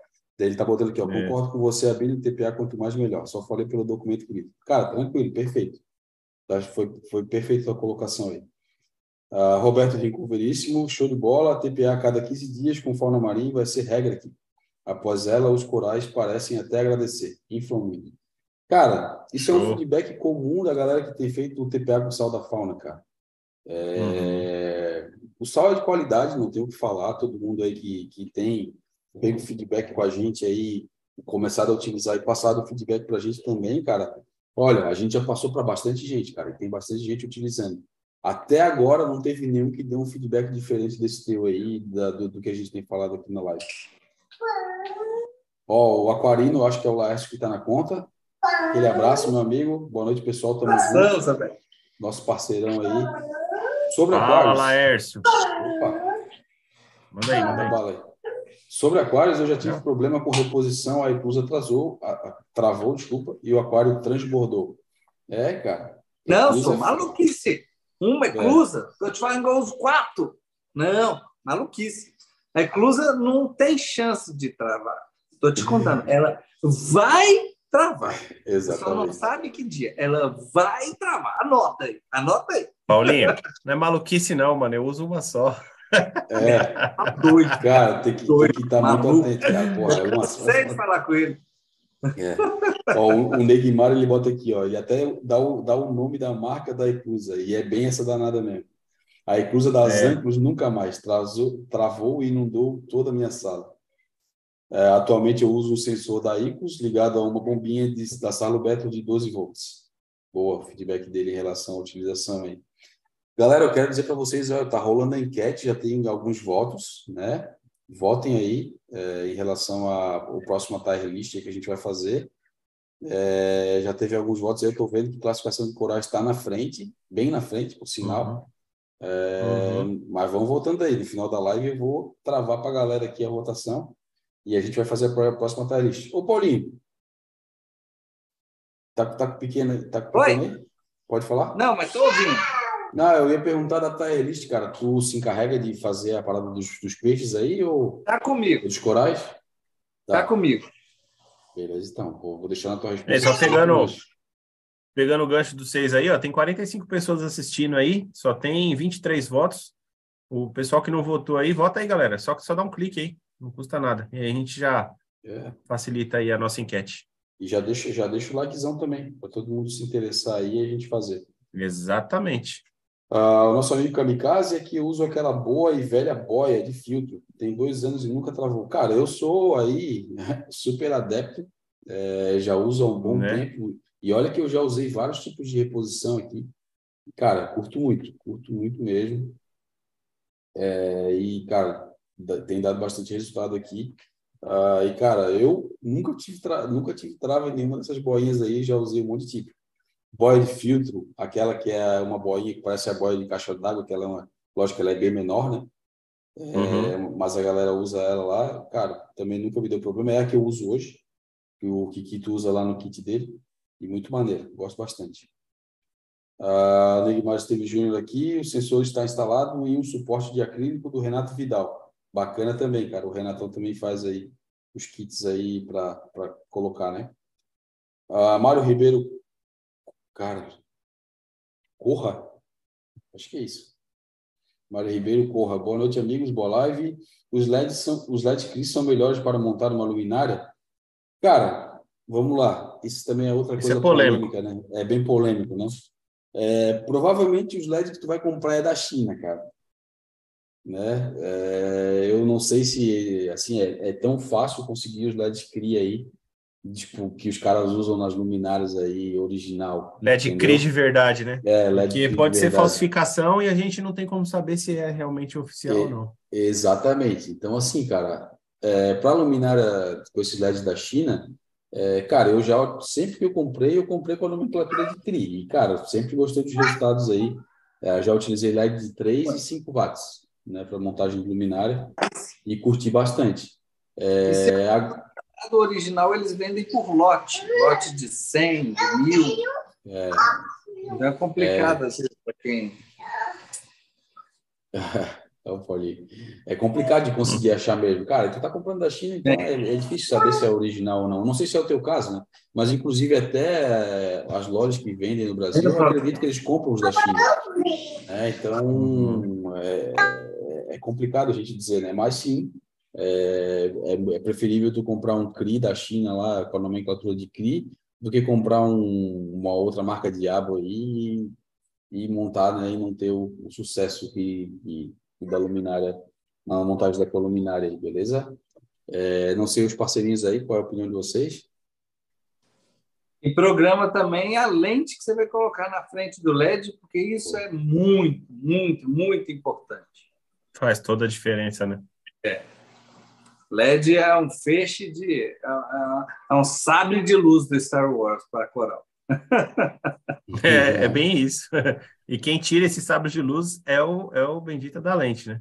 É, o que vai fazer a dissipação também. Dissipação que eu falo, não, é como é que é? A abertura, né? A abertura. Ou porque o LED, como o Paulinho falou, e o, não sei se o Paulinho ouviu, porque eu estava prestando atenção em outra coisa, mas eu escutei. Ele é Fazer um a raio. Refração da luz. É, o bicho é, um, É. ele é direto e reto, ele é um raio direto no, no coral ali. É. Então, cara, a, mon- a montagem de um bom projeto de luminária caseira, cara, vai depender bastante do projeto, cara. Então, tipo, procura projetos de qualidade aí na internet, se tu fosse basear em algum. É, e, cara, tenta seguir, mano, porque a probabilidade de tu montar uma luminária que não vai ser tão boa, cara, é. Entendeu? Tipo, Muito grande. é, não é, não é tão difícil de tu errar a mão aí, cara. Então, é, sei lá, tem bastante opção de luminária no mercado aí, dá para comprar em trocentas vezes, né? Não precisa, ah, eu quero montar uma caseira porque eu tô achando uma luminária muito cara. Tipo, cara, não precisa comprar uma luminária de 10 conto que tem a venda no mercado aí, saca? Tipo, dá uma procurada, compra uma luminária aí com menos recurso, né? É, que seja um pouco mais barata aí, mas que seja uma fabricação tipo própria para aquário, que tenha sido estudada, os caras montam E já é, já tem uma engenharia por trás, né? Exatamente, montam com LED de qualidade, já tem a parte do, do como vocês falaram aí da, da lente, uma lente já específica para e boa, né, testada para aquário. Então, cara, sei lá, hoje em dia não é igual antigamente, né? Eu já fiz luminária caseira porque, cara, antigamente era tinha poucas opções de luminária para vender no Brasil e as que tinham era preço exorbitante, né? Luminária de LED. Uhum. Então, E quanto mais, quanto mais né? passa tempo, mais eu, eu fico suspeito para falar, mas sapeia a Forfish Pro é, a Tem- ficha da Essa- hora. É. Tem- Nossa, É. senhora, ô lumináriazinha que me agradou. É, essa É, versão e- nova aí tá bem bacana. Pegando seu gancho aí, Abílio, hoje, depois de- de- dessa poucas, poucos anos de experiência que a gente tem no hobby aí, né, ouvindo depoimentos e até mesmo experiências próprias é, em relação à iluminação, à construção, a gente vê tanto problema com luminária caseira, é uma luminária que muitas vezes você vai comprar, é, sei lá, 10, 20, 30 LED lá, vai, vai dispor lá de uma forma que você acha que está certo, é, uma X quantidade de azul, uma X quantidade de branco, e, e vai ligar ali uma fonte, vai acender tudo, você vai falar, pô, que legal, ficou bonita pra caramba, fiz bonitinho. Só que, cara, você não, não vai ter como saber o espectro que aquilo vai te estar vai tá te entregando, não vai saber o par que aquilo está te entregando se você não tiver um medidor de par. É, tem o tal do PUR também, que é muito importante para os corais, que a gente não mede. Então, hoje, eu, sinceramente, honestamente, eu fujo das caseiras, eu fujo dessa ideia de querer fazer, por mais que tenha todo esse trâmite legal, pô, vou construir minha luminária, vou, e vem a questão do custo também, vou pagar mais barato. Cara, às vezes eu acho que o barato não compensa, cara. Ó, eu vou, vou ser bem franco com você, de quase todas as pessoas que eu conheço hoje, né, que venho conhecendo no ramo do aquarismo marinho, desde quando eu comecei até hoje, que começaram montando suas luminárias caseiras, elas não ficaram muito tempo com as suas luminárias e partiram para uma luminária industrial, ou seja, todas elas gastaram duas vezes. Por mais que gastou menos para montar a sua, teve que gastar depois para comprar uma industrial, porque viu que não estava tendo o resultado que gostaria de ter, ou que o aquário nem foi para frente. Então, É. assim, eu acho que não, não vale, não vale a economia, sabe? É, é igual é o- o é o- o Léo fala, aquário, economia né? porca, né? É. É, então, é importante você Iluminação ter é uma iluminação de importante, né? qualidade. E geralmente Hum. você vai pedir opinião da iluminação, você quer pedir de uma Aquaillumination, quer pedir de uma MaxPact, quer pedir de uma é, Forfish. Você vai ver gente que tem, que usa com algum padrão, que a pessoa vai te mostrar a curva dela, vai ter alguma ideia. A caseira, quase Não que a tem ideia de nada. vendido para ajudar. A gente fica vendido. A, gente não tem- a gente não sabe se seu par é 50, se seu par é 500. É. Complicado. É foda. É foda. E assim, ó, a, a não ser que, assim, ó, vou dar. Cara, eu sou. Vocês sabem que eu sou um adepto ferrenho do faça você mesmo. Eu gosto de fazer minhas coisas, cara, Uhum. mas tem coisas, como vocês falaram, não faz, não, não faz muito sentido, cara. A não ser que tu queira ter o orgulho de dizer assim, ah, não, eu montei uma luminária, eu fiz o meu projeto e tal. E aí tu vai utilizar por um tempo e vai deixar guardada, ou tipo, vai ter, vai documentar e tal. Tu é um cara que curte o faça você mesmo, né? Mas assim, cara, Uhum. a diferença, meu, é de dia para noite. E eu vou falar porque, eu, de novo falando, eu sou adepto de faça você mesmo, eu defendo pra cacete ah, tudo que a galera quiser fazer e botar a mão na massa é muito da hora. A minha sala de aquários ali, poucas coisas eu fiz com outras pessoas, a grande maioria foi tudo eu que fiz. Né? Então, tipo assim, cara, é, é- eu gosto disso, né? Mas assim, luminária, cara, tipo, é como Will falou, a diferença de uma industrializada, seja ela mais barata para uma caseira, cara, é gritante, meu. É da noite pro dia. Tu botou assim, botou a industrializada, tu já vai ver uma diferença muito bacana. A não ser, como eu falei, que tu pega um projeto muito bacana, muito legal, consiga comprar as mesmas peças que aquela pessoa montou a luminária, cara, aí sim pode ser que diga que, ah, não, porra, esse projeto é bacana, eu vou seguir ele. Mas é muito difícil tu conseguir manter as mesmas coisas que o cara fez, sabe? É, acho que vale a pena. Tem muitas opções hoje, cara, usadinha né, para vender. Tem uma galera aí que vende um grupo de aquário, é, Uhum. luminárias tipo com menos é, frufru, mas que são muito boas, que também tem um preço bacana. Então vale a pena dar uma pesquisada aí, né? Mãe dele. Ah, deixa eu ver aqui. O Anderson Kamikaze. Paulinho, no caso do meus copas que mandei lá no grupo, se estiver com um linfo, linfocisto, qual seria o tratamento? Se tu não lembrar do caso, não tem problema. Lembro do caso. O linfocisto, ele tá, viu, só? É, pois é. É, o linfocito está na nadadeira peito- peitoral dele, que é as boliquinhas. É, o tratamento de linfocisto é nada. Qualidade de É isso que eu ia falar. Então, a doença é viral. É, quando se descreve a doença, aparece um trem altamente perigoso, porque ela é viral, contagiosa para todos os animais no aquário, mas esquece, na prática mesmo, linfocito é doença oportunista. Então, ela é tipo um herpes da vida, tipo um, um zóster, que é as vírus da catapora. É, pega, quando o peixe está estressado, ele aparece com um monte de boliquinha. É, geralmente, peixe que recém-chegado, está ali sob estresse. Qualidade de água, água boa, o peixe está tranquilo, não está sob estresse, isso vai sumindo sozinho. A única situação que vale a pena cogitar fazer alguma coisa é que linfocisto aparece, às vezes ele aparece na boca e o peixe é, impede o peixe de alimentar direito, ele não consegue fechar a boca direito. Aí vale a pena, para tentar salvar o peixe, tentar pegar um, um- uma pincinha com um algodãozinho, com um pouquinho de iodo, tirar aquilo cirurgicamente na marra Uhum. e colocar um pouquinho de iodo em cima e aí rezar para ele cicatrizar bem. Porque é a única situação que eu já vi que às vezes pode impactar. Geralmente o peixe não, não vai morrer de linfocisto, não. nunca vi isso na vida. né? Não sendo o da boca, que ele não alimenta. O da nadadeira desencanta.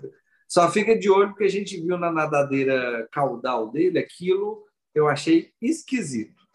Eu não tenho certeza absoluta do que, que é, mas depende ali. Pode ser um fin rot pelo próprio estresse da água, do peixe, mas pode ser também um sinal precoce de outras doenças, tipo broclinela, talvez até uronema, que se tiver progredindo, merece tratar o quanto antes, porque o peixe pode sentir. É, vale isso que o Paulinho falou. Eu, eu ia acrescentar no que ele falou, mas ele falou no final, é o lance da visualização mesmo, ficar de olho no bicho. Né? Mas no mais, qualidade de água e isso aí, ela vai, vai ceder ali, vai acabar caindo e vai, o peixe vai ficar sem. Como o Paulo falou, é um oportunista, né? Não sei se de repente rolou alguma briga ou de repente alguma algum parâmetro da tua água aí, ou a água deu uma, uma degringolada aí, alguma coisa, é, e ele se aproveitou aí do bicho, beleza? Mas, cara, assim embaixo do que o Paulo falou aí. É isso aí. Uh, o nosso amigo Perdigão, André PDG. Amigo, sobre o rebiótico, considerando que troquei o substrato no sábado, seria uma boa opção para melhorar a diversidade bacteriana no RIF? Qual o diferencial dessa cepa? Cara, o rebiótico é uma cepa bem bacana. É, ele é utilizado ali para fazer. É, cara, é, é, a bactéria mais limpinha que a gente fala, né? É, o Paulinho gosta de usar bastante esse termo, né, Paulinho?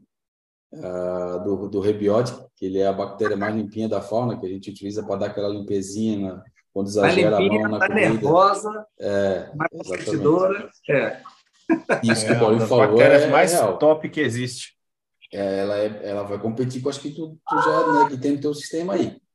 Ela é o, o monstro da Tasmânia das bactérias. É, ela, ela é bem legal. E, cara, assim, eu particularmente não vejo problema não, cara, de tu jogar aí um pouquinho da, dela aí no teu aquário, logicamente que não vai exagerar, né? Dar uma olhada ali na, na como é que fala? Putz, não é receita, pô. Dá uma olhada no, no modo de uso, né? Na bula, né? É, na bula, isso é exatamente. Dosa um pouquinho menos do que o recomendado e ver como que vai reagir tudo, cara. Eu não vejo problema de, de, de, de competição, competição bacteriana, não. Acho que só vai trazer benefício.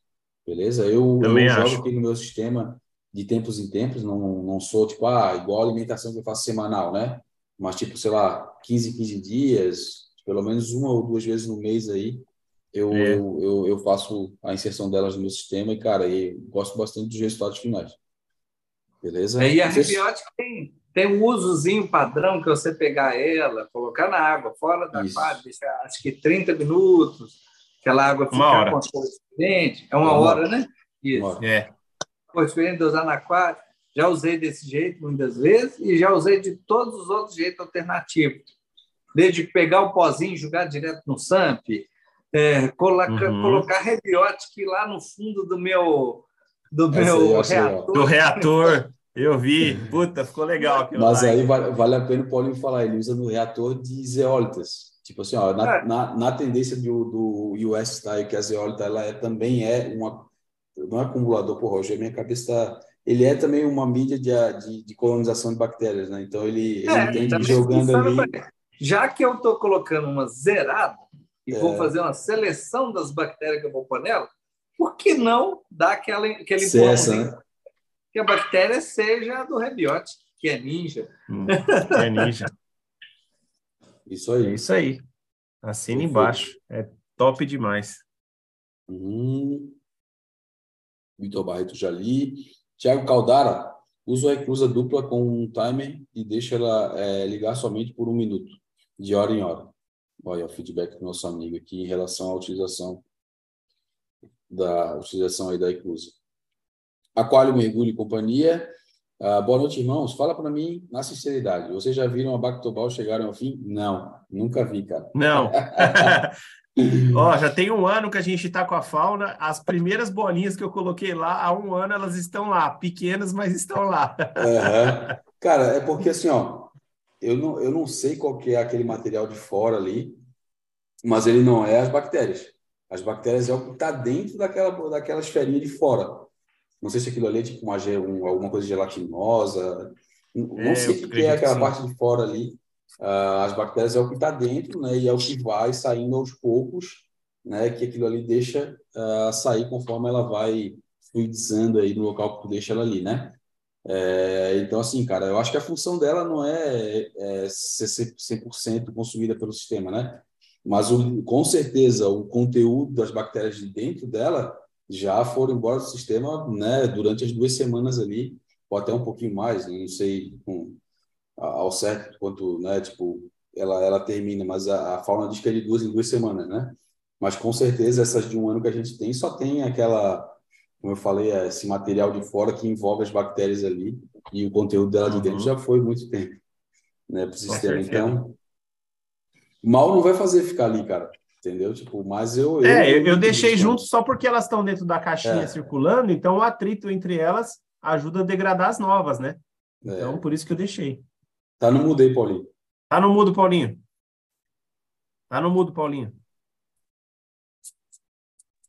Foi mal. Só dizendo que há controvérsias que eu vou descobrir daqui a um tempo. A última vez que eu coloquei, que eu troquei o meu reator, eu coloquei uma cacetada de Bactobol lá no fundo dele. E eu só Caraca! quando for a época de trocar de novo. Aí eu vou descobrir contar para o pessoal. se ela. Se, porque não tem como ela atravessar com a camada de zeólita e depois de, de, de- Ela fica lá embaixo batendo tudo. Então, quando Mas ela tem um espaço no seu reator é, para ela ficar se Tem um mexendo? espacinho. Tem um espacinho Ah, ali com legal. dois dedos, que é onde tinha rebiótica e uma, umas bactobols lá. Fizesse um teste, então. Fiz o Legal, teste. Vamos cara, ver. legal. Vamos ver. Eu estou utilizando aqui, cara, eu vou falar. As primeiras que eu botei, eu sei porque eu sei a quantidade que eu jogo dentro do, do coisa do Kikito, né? Tipo, Sim. são 14 esferinhas desde o início do aquário. Né? Na verdade, eu minto. Eu comecei com metade e depois eu fui aumentando até chegar nas 14, que é hoje, que é o, é o, o recomendado para minha litragem de aquário, né? Na verdade, é um pouquinho menos. Meu aquário tem um pouquinho mais de litragem. É, e aí a quantidade que tem ali é a quantidade que eu já botei até hoje, cara. E eu não tirei né, nenhuma até agora. Para não falar que eu não tirei, eu acho que eu tirei as, as menorzinhas, que fica muito, fica bem pequenininha lá no fundo, né? Então eu já tirei algumas sim, mas cara, não vejo problema de deixar, como o Will falou, ele tem lá no aquário dele até hoje, então não, não tem problema Tá nenhum. rodando. Ah, deixa eu ver aqui. Soltei o celular. Aí, porra. Ah.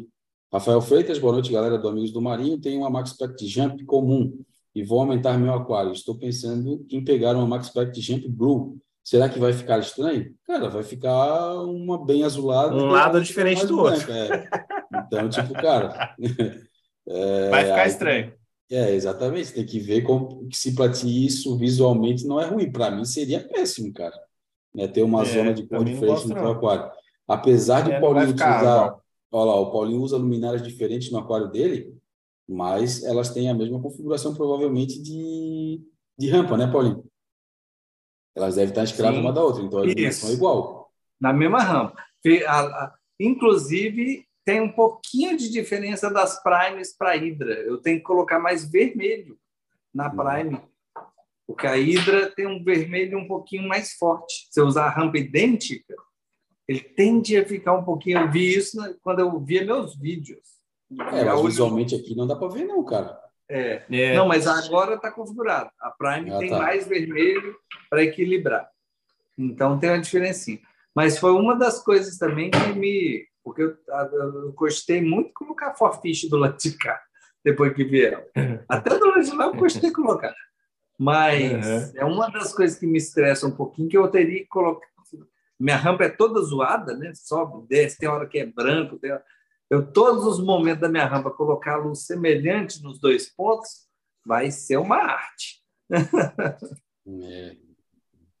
Cara, e assim, ó, eu, eu visualmente, para mim, eu sou chato pra caramba. Inclusive, cara, eu garrei um nojo aqui do meu aquário, para falar a palavra certa, em relação à iluminação, porque eu não não tô conseguindo puxar o azul que eu gostaria, cara, que a gente vê nos LEDs.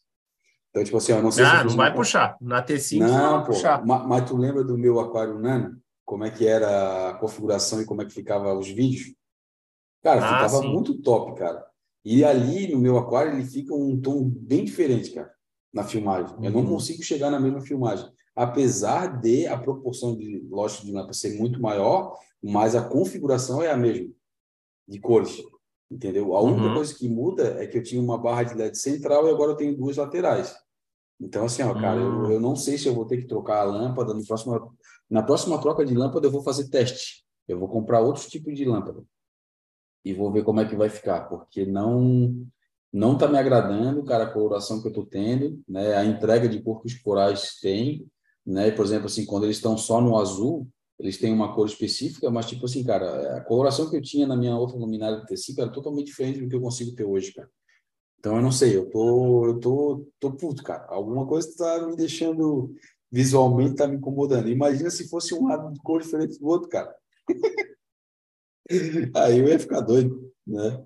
Então, tipo, cara, eu não, uhum. eu não, eu não, não teria luminária, né? Tipo, o problema aí é que elas têm espectro de cor diferente, cara.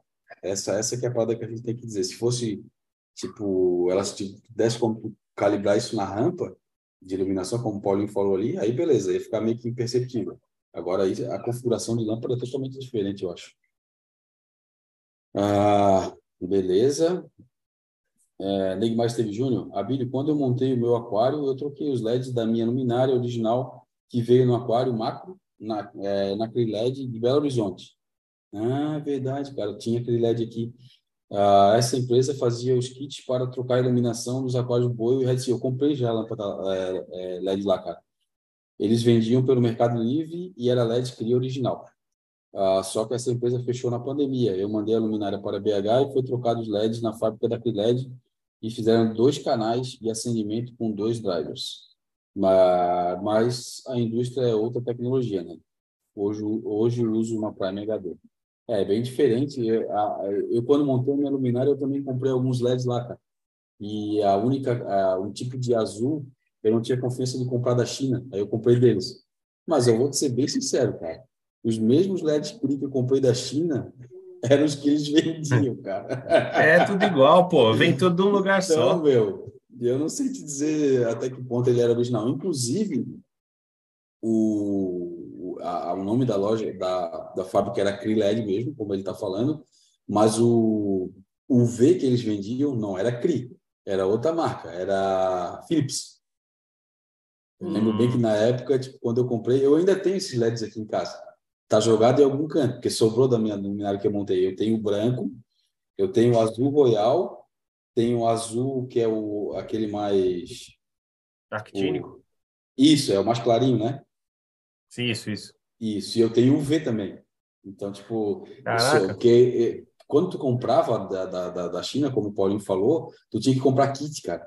Então, por exemplo, assim, se na minha luminária aí, um, sei lá, vou dar um chutômetro aqui, 100 LEDs, para me fechar os 100, eu tinha que comprar, sei lá, 130, por, por conta da quantidade de LED que eu tinha que comprar no kit. Então, por exemplo, ah, vou comprar azul, tem que ser 25.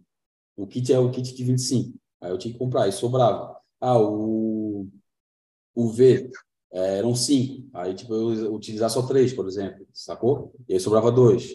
Entendeu? Então, tipo, sempre os kits sobrava alguma coisa. Então, tipo, eu tenho aqui jogado aqui em casa alguns LEDs desse. Uh, Vitor Barreto, se for para escolher um alimento, qual vocês escolheriam? Maionese ou Coral Sprint? Ai, Os dois. Porra, aí é uma briga feia, hein, mano? Depende, cara. Eu, eu acho que para é que assim, o Mies, ele, apesar de ser um alimento muito foda, ele, ele serve mais como um, um buster para fazer os corais abrirem, ficarem malucos, né? E aí o coral sprint você alimenta ele, entendeu? Por exemplo, é uma, é uma, uma, uma forma de, de, de, alimentação. Então, assim, você pinga uma, duas gotinhas no aquário do, do, do Mies, e aí abriu, passa lá 10, 15 minutos, os coral estão abertos, você vai lá com o sprint e dosa na boca de todo mundo, entendeu? No caso dos LPS, por exemplo. Então, eu acho que os dois formam um conjunto bacana. É difícil é, falar ou um ou outro. Na bomba, né? Na bomba que a gente faz, os dois estão inclusos. É. Então. É. Mas assim. Mas eu vou tipo... confessar para vocês, eu gosto muito do sprint, cara. É, eu, eu, ia falar agora, por exemplo, se tu. Ah, cara, eu não tenho opção. Eu quero comprar ou um ou outro. Eu iria de sprint. Por que, que eu iria de sprint? Porque o maionese é como vocês falaram. Tipo, as gotinhas ali para fazer o coral, tipo, ficar maluco para vir o alimento e ele, tipo, na teoria, absorver com uma uma melhor é, eficiência, digamos assim. Uhum. É, mas, tipo, se tu quer só alimentar, cara, né, o sprint aí... É, e ele, ele, tem uma vantagem, o sprint ele é mais limpinho do que o maionese. O maionese, ele tende a sujar mais a água. É, é, é a minha vibe. É. Você tem SPS, tem um aquário mais, mais limpinho, mais... aí é mais o sprint. Você quer um aquário mais sujinho, tá muito cheio de LPS, gente comedora, aí beleza, dá para ir pro lado do Mies. Mas é, ele é, é heavy metal, é uma feijoada. É, É uma feijoada, Pra- boa. Pra ter ideia, Boa o meu aquário, meu aquário aqui, logicamente que assim, ele ainda tem pouco coral, né? Mas eu tenho 750 litros de água, tá? Aí ele dá um pouco mais, mas vamos arredondar para 750. Cara, eu, toda vez que eu vou dosar no meu aquário, é três gotinhas no- na bomba. De, na bomba que a gente Caraca. faz é a, a mistura ali. Eu não boto mais que isso, cara. Eu já botei mais que isso. E o resultado a gente sabe qual foi. Alga. É, Torou de algo tem o que ir na manha. Então, Se bem que o meu aquário era, era, era um aquário muito inicial, estava bem no começo, né? Então, tipo, é, estava propício para acontecer isso, né? Hoje não, ele já está um pouco Uhum. mais maturadinho, tem mais, tipo, consumo, os corais estão maiores, né? Então, tem toda uma, uma série de situações aí, né? Ah, deixa eu ver aqui. Já li o Neguimar. Pô, cara, estamos chegando na fileira das perguntas aí. Tem 20 minutos de live ainda. É. é. Exato. Gus Males aí tá falando, né? Boa noite, meus amigos. Eu não sei se eu pulei algum do Neguimar aqui. Ó, pulei sim. Né? Ele falou aqui que hoje ele utiliza uma Prime HD em vez de usar montada, né? E depois ele faz uma pergunta aqui. É, na outra, ele usava quatro tomadas com timer para a luminária e dois coolers de computador para, dissipador, para dissipar o calor. Boa. Ô, Neymar, tu falou uma coisa legal, cara. Sabe essa, essa Criled, cara? Uma coisa que me chamou bastante atenção e que me fez o projeto também comprar lá com eles, aí eu não sei se, como tu falou, fechou na pandemia, faz tempo que não vou atrás da fábrica, era o dissipador que eles vendiam, cara, para fazer a luminária. O dissipador deles era era era pro projeto, era bem bacana, cara. Então, tipo assim, não era que a galera usa aquela, como é que é? Aquelas calhas de, de cortina, saca? Uhum. Régua de pedreiro, tem gente que usa. Tipo, porque eu acho que a parte mais difícil de achar de qualidade é o dissipador. E eles vendiam um dissipadorzinho legal, cara. E eu peguei com eles lá e, tipo, eu tenho até hoje esse dissipador aí. Tá todo furado, porque fui eu que fiz, né? Então, mão de grife. É, tá tudo furado assim, tá bem feio. Mas ele ainda funciona. Ah, né? Boa noite, meus amigos. Quando vocês for cortar a espécie aí, tô aceitando doações, viu? Haja abra- abraço, meus amigos. Boa live. É, cara. o problema de cortar é enviar, cara, né? Se morasse perto, com certeza teria muda, cara. É, eu sempre tive, tive, tive coral aí, aí tirei muda, cara. Eu, eu nunca vendi coral, cara. Eu só vendi é, até hoje a anêmona, né? Porque, tipo, também é, elas dividiram, era anêmona muito grande, aí eu fiquei com pena de fazer doação. Mas eu já dei anêmona também, por exemplo, de, é, aquelas anêmonas grandes que quando dividia em três, assim, ficava aquela bem pequenininha. Aquela ali, cara, eu, dava para algum amigo. Agora, coral, cara, coral eu nunca vendi. Tipo, boca de LPS, pedaço de SPS. Então, tipo, sempre dei para amigo, porque, tipo, o que que eu penso, tá? É, para robista. Logicamente que não é o pensamento de todo mundo, né? Muita gente que também quer recuperar a grana que investiu. Tem, tem robistas e robistas, né? Mas eu vou, eu vou pelo Uhum. seguinte pressuposto, cara. Eu tenho na minha casa os corais. Beleza? Eu vou lá, tiro um cotoquinho, dou para um amigo, um parceirão mesmo, né? Que veio aqui me visitar, alguma coisa do tipo. Por exemplo, eu vou dar o exemplo do Calvete lá. Levou meus LPS. Se por algum motivo, cara, se eu perder esse SPS, eu já sei onde que eu vou pegar de graça, cara. Então, tipo, eu Uhum. vou lá na casa do cara, pô, me arruma uma boquinha aí, beleza? Leva, traga a boquinha, de mais uma boquinha para casa. Não preciso, tipo, comprar de novo, né? A gente sabe que quem tem aí é, um pouco de. Não vou, eu usar a palavra respeito, mas não. Quem tem um pouco de mão para tocar aquário não perde coral tão fácil, né? Mas pode acontecer, cara. Então, tipo, se tu tem um repositório na casa de um amigo, na casa de outro amigo, de outro, de outro, tu pode, cara, pegar e, se tiver algum problema, trazer para tua casa aí ter um coral de novo, né? Então, eu penso assim, um vai ajudando o outro e uma mão lava a outra, né? É, eu, eu hoje só não tenho aí alguns corais aqui na minha casa, dos parceiros aqui, porque a gente está longe não tem como enviar. Mas o Will já me disponibilizou uma colônia de lépora linda, né? Está lá na casa dele, é só eu dar um jeito de trazer aquele elegância que estava no aquário do Paulinho. O Paulinho quantas vezes falou para mim que, ó, oh, pô, tipo, é teu, é teu, é teu, mas como a gente não conseguiu viabilizar a vinda dele para cá, ele teve que dar outro jeito nele, né? Mas assim, com certeza Uhum. a gente dividiria coral aí muito fácil, cara. E eu acho que, cara, esse lance de dividir coral com amigo aí é muito da hora, porque, como eu falei, é um repositório de coral que tu tem na casa de um amigo aí, caso tu tenha algum problema. Uh, não, não sei aí vocês, parceiros. Assina embaixo, cara. É, eu sei que é todo mundo aqui da mesma, da mesma vibe, né? Sim. É... Eu acho a mesma coisa. Só tem que dar um jeito de a gente conseguir trazer coral de um para o outro, né? É. Inclusive, Se a gente eu, eu, eu, eu e o Júnior é mó. Como é que chama? Mó troca-troca. Troca-troca danado aqui. É. Ó, inclusive, eu consigo ver a minha mudinha que o Will separou para mim, para mim aí, cara. Tá ali na, ó, tá vendo, ó, da, de, da esquerda aqui, ó. É, é, não, essa aqui é a tua, né? Que tá na tua, no teu fone da esquerda aí, ó. A minha que tá lá em cima, é. né? É, tanto faz. Aí depois você escolhe, depois eu te mostro. É, então, tipo, cara. Muda é... não, colônia, né, meu? É, colônia. Tá gigante isso aquilo. É. Muda, é. Ó, lá na casa do Calvete, que a gente consegue passar de um pro outro. Cara, se vocês verem lá, tem um, umas três ou quatro colônias lá de LPS que saiu aqui da minha casa, meu. Já saiu colônia também, logicamente, que agora tá, cresceu muito lá na casa dele, né? Mas uhum. saiu daqui, cara. Ah, mas vamos continuar aqui. É... Neymar Esteve Júnior, agora uma tomada só, boa. Está falando em relação à vantagem da caseira para industrializada.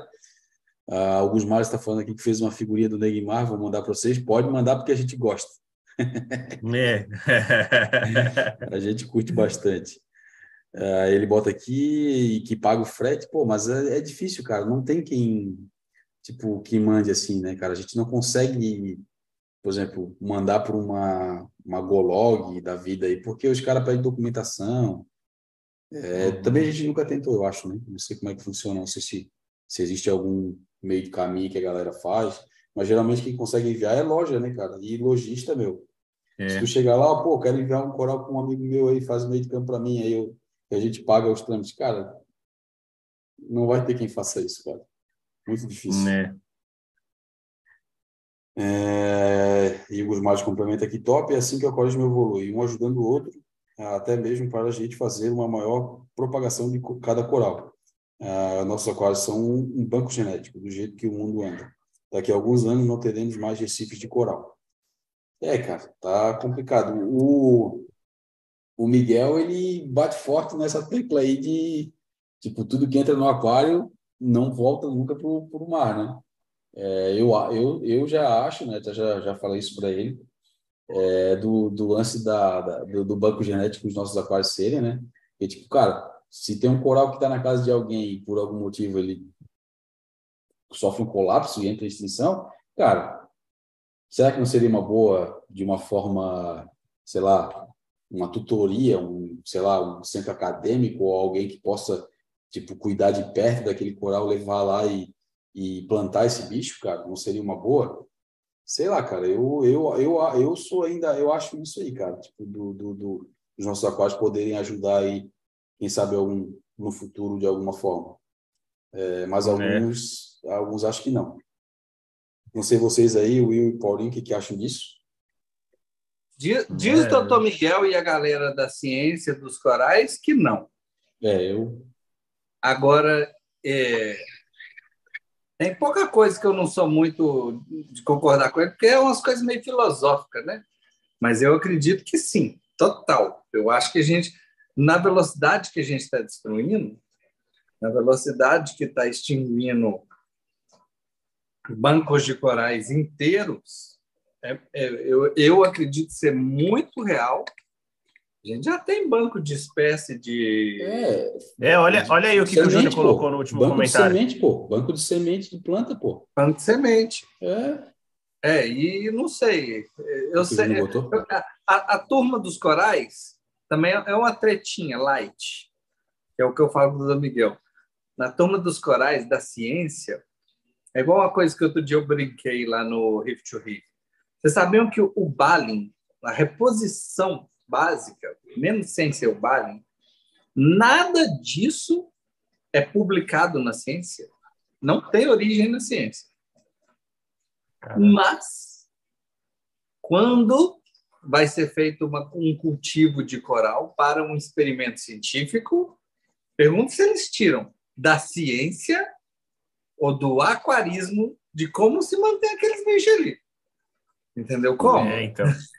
Eu, eu acho, apesar de eu ser um cara muito científico, eu acho a ciência do lado dos corais um pouquinho arrogante nesse sentido, que ela não espera nada da gente. A gente é um pouquinho é, Predadores. A gente é os predadores.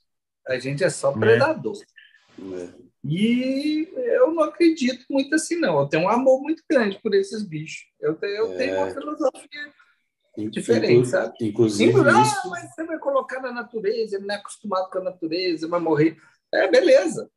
Se bobear, a gente vai repopular a natureza com um bicho muito mais resistente do que que a gente lá. fez. É um negócio É. meio deusinho, também é meio arrogante do nosso lado do aquarismo. Mas é factível. Não, eu, eu concordo 100%. Eu, eu até acho que isso é muito mais factível.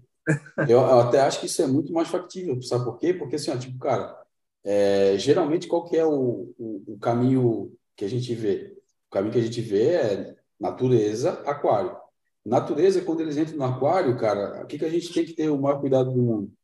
Porque eles são sensíveis a alguns tipos de, de acontecimentos que tem dentro do aquário e acabam morrendo. Tanto é que algumas espécies Uhum. nas antigas não conseguiriam ser, to- não consegui, não, a gente não conseguia tocar em aquário, né? E tinha que ficar no mar e quem trazia morria, né? E com a evolução do aquarismo, quantidade de coisas que a gente já estudou e consegue ter o backup ali por trás para manter, a gente tem conseguido manter muito mais espécies.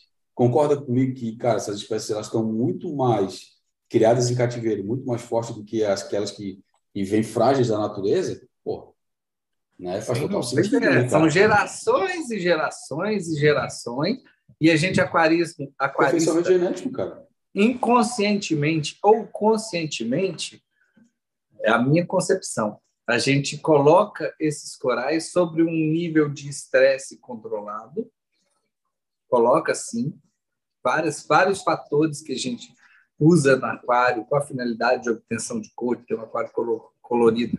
Vários são fatores de estresse e a gente está colocando esses corais frequentemente, gerações e gerações, e quebra um e outro, e outro, e outro, e outro, e quando você vai ver, o coral já é a milésima geração de outro.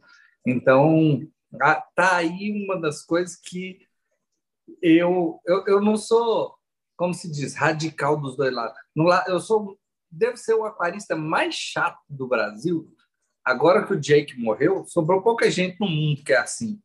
Chato no sentido de achar que a gente tem que ter um pouquinho de pegada na ciência. Ah, Mas eu- tem algumas coisinhas que eu sou chato com a ciência também. né, Eu acho que a ciência. é, eu já participei de banca, de. Eu gosto de participar de defesa de tese, o pessoal do, dos corais, mas é, é, é uma coisa muito observacional e muito pouco intervencionista, de vez em quando intervencionista, mas eu acho que eles. Eles subestimam muito, mas absurdamente, o nosso potencial. Cara, É mais ou menos o seguinte: cientista, bom cacete, fera pra cacete em algum tipo de coral. Bora fazer uma competição em quem é melhor de cuidar? Bora? Hum. É Né? mais ou menos isso.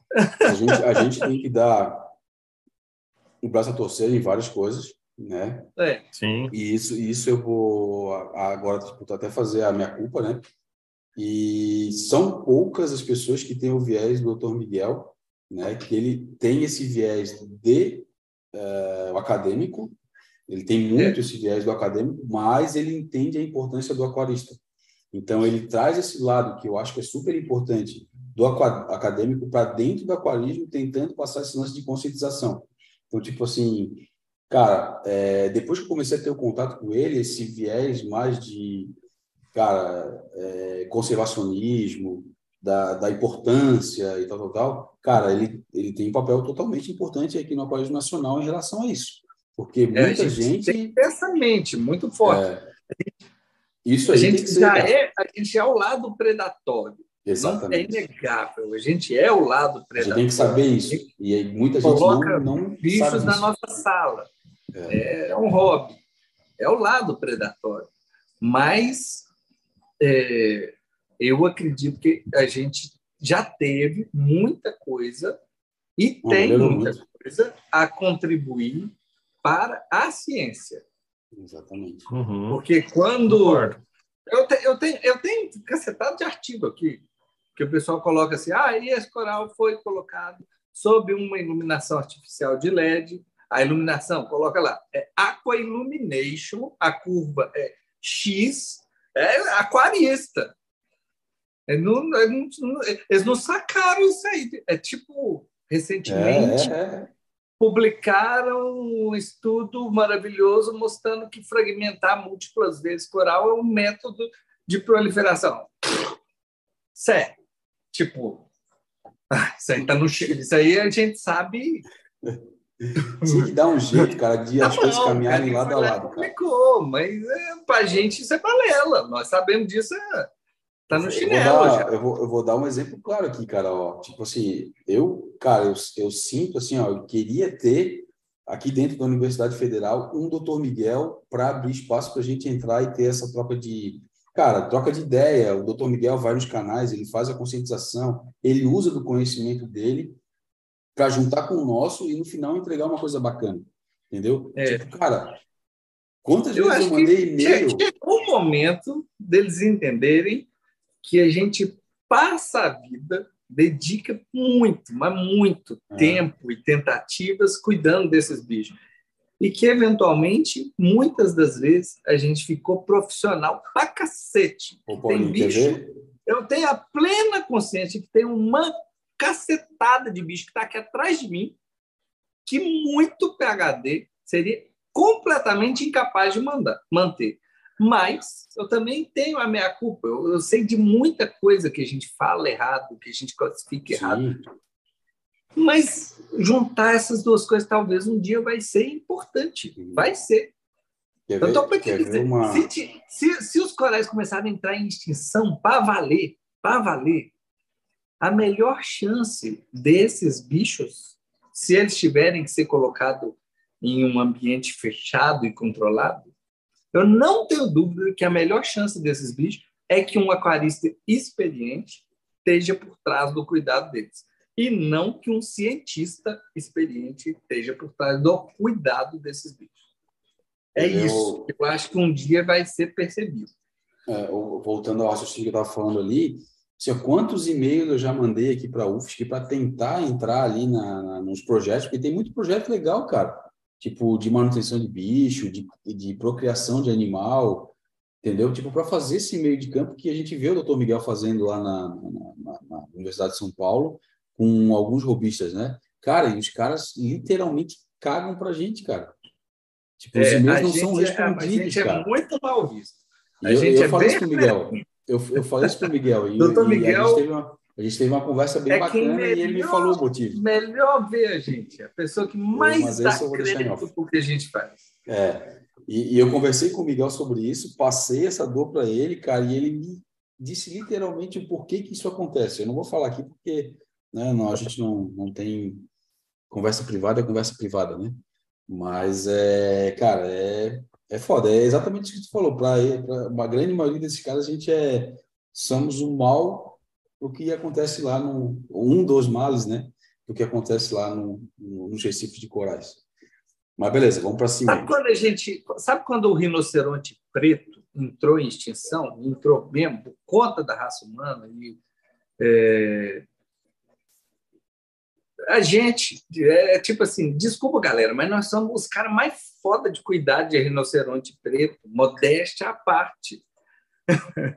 Vamos juntar, às vezes, força, porque vai ter um momento que eventualmente vai ser crítico. A gente pode contribuir. A gente tem interesse, a gente não quer que esses bichos morram na natureza. Então, acho que fica aí um. É desabafo. né? É. Ah, deixa eu ver aqui, onde é que eu parei? Beleza. Ah, o Gusmar completa aqui que daqui a alguns anos não teremos mais é, Recife de Coral. O Júnior Melo fez uma carinha aqui triste. Cristiano Frade, quem perguntou sobre as Jumps, eu já tive a normal e a Blue, e são muito diferentes. Ó, feedback do Cristiano aí, eu assino embaixo que ele fala que ele manja. A André PDG, até transportadora rodoviária está exigindo nota fiscal para bichos. Não tem jeito. É isso aí, cara. Tá complicado mesmo. Ah, os males aí ficou foda. Vou ter que ir aí amanhã. Chega aí, então. Separa o alicate. aí, Zoeira, meus amigos abates. Ó, cara, se conseguir vir, com certeza, se tiver alguma mudinha, leva. Júnior Melo, sobre o banco genético, o Miguel é contra, mas na Austrália estão é, montando uma arca de corais um banco genético para o futuro. Bacana demais. Quem capitaneia a ideia é Charles Veron, Charlie Veron, desculpa, referência mundial em corais. A ideia é ter um backup para a grande barreira. Pô, isso é perfeito, cara. Eu e, e é, e é, é nesse ambiente que eu acho que a gente vai, o nosso conhecimento um dia, isso vai acontecer. Não, é. eu acredito que dado o que está acontecendo no mundo, eu acho que é muito provável que isso vai acontecer ainda nas nossas vidas. O nível de destruição. Já chegou perto, né? Já chegou perto. Por nossa culpa, nossa não aquarista, nossa do ser humano. É, lembrando que o grande assassino de animais marinhos, imensamente, não é nem canudinho, é pesca industrial. É. E isso é um, é um lobby assim, é muito dinheiro na mão de pouca gente. É, um, é, aqui, é uhum. é aquele, é aquela agulhinha onde você não consegue cutucar e, eventualmente, vai ser necessária a nossa contribuição. E, nesse momento, é igual o Beron lá, eu espero que ele tenha bons aquaristas ajudando ele, porque ele é o cara dos caras mais fodas do universo para classificar e estudar corais. Mas eu tenho minhas dúvidas. Ele está ele está de ele tá bom para cuidar de coral, ele é um bom jardineiro de coral. E eu acho que a gente vai ter interesse em ajudar nisso aí. E vai ser real. É inegável que vai ser necessário isso aí no mundo. Boa. O Júnior Melo completa falando que a ideia é ter um backup para a grande barreira. Boa. O Gusmales aqui. Ah, eu acho que não agora, mas é no futuro.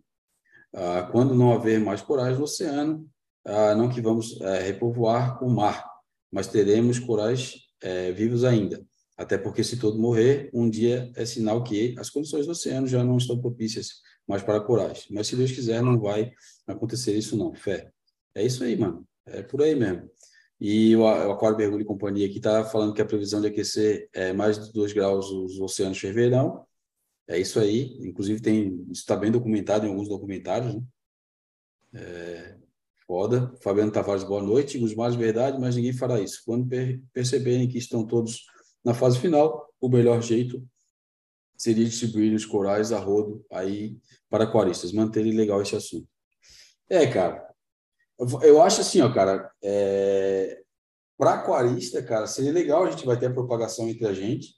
É, como falou, o banco vai continuar, né? é difícil extinguir, né, aí entre a gente, porque vai ter um ou outro que vai conseguir manter e vai conseguir passar para outro que vai manter e assim vai evoluir. Mas o legal é a gente conseguisse tentar repovoar, né, cara?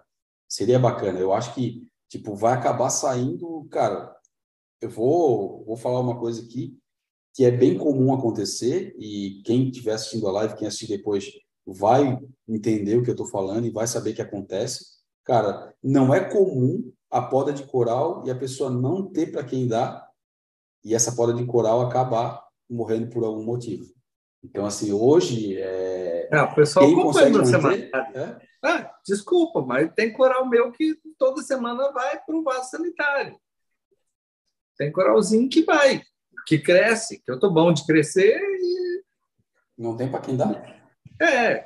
Tem, tem, amigos, a gente dá, tem alguns que já tem, e para que, que, que eu vou pegar um monte de digitata para dar para todo mundo que já tem, entendeu? É, mas o dia que a necessidade for repovoar, e, e, é, e, e, eu acho que é fechar os olhos demais, porque a quantidade de espécie que a gente já colocou em extinção, do ser humano mesmo, graças ao dedinho do ser humano, e mesmo sem dedinho do ser humano, independente disso, espécies entram em extinção. Entram todo dia.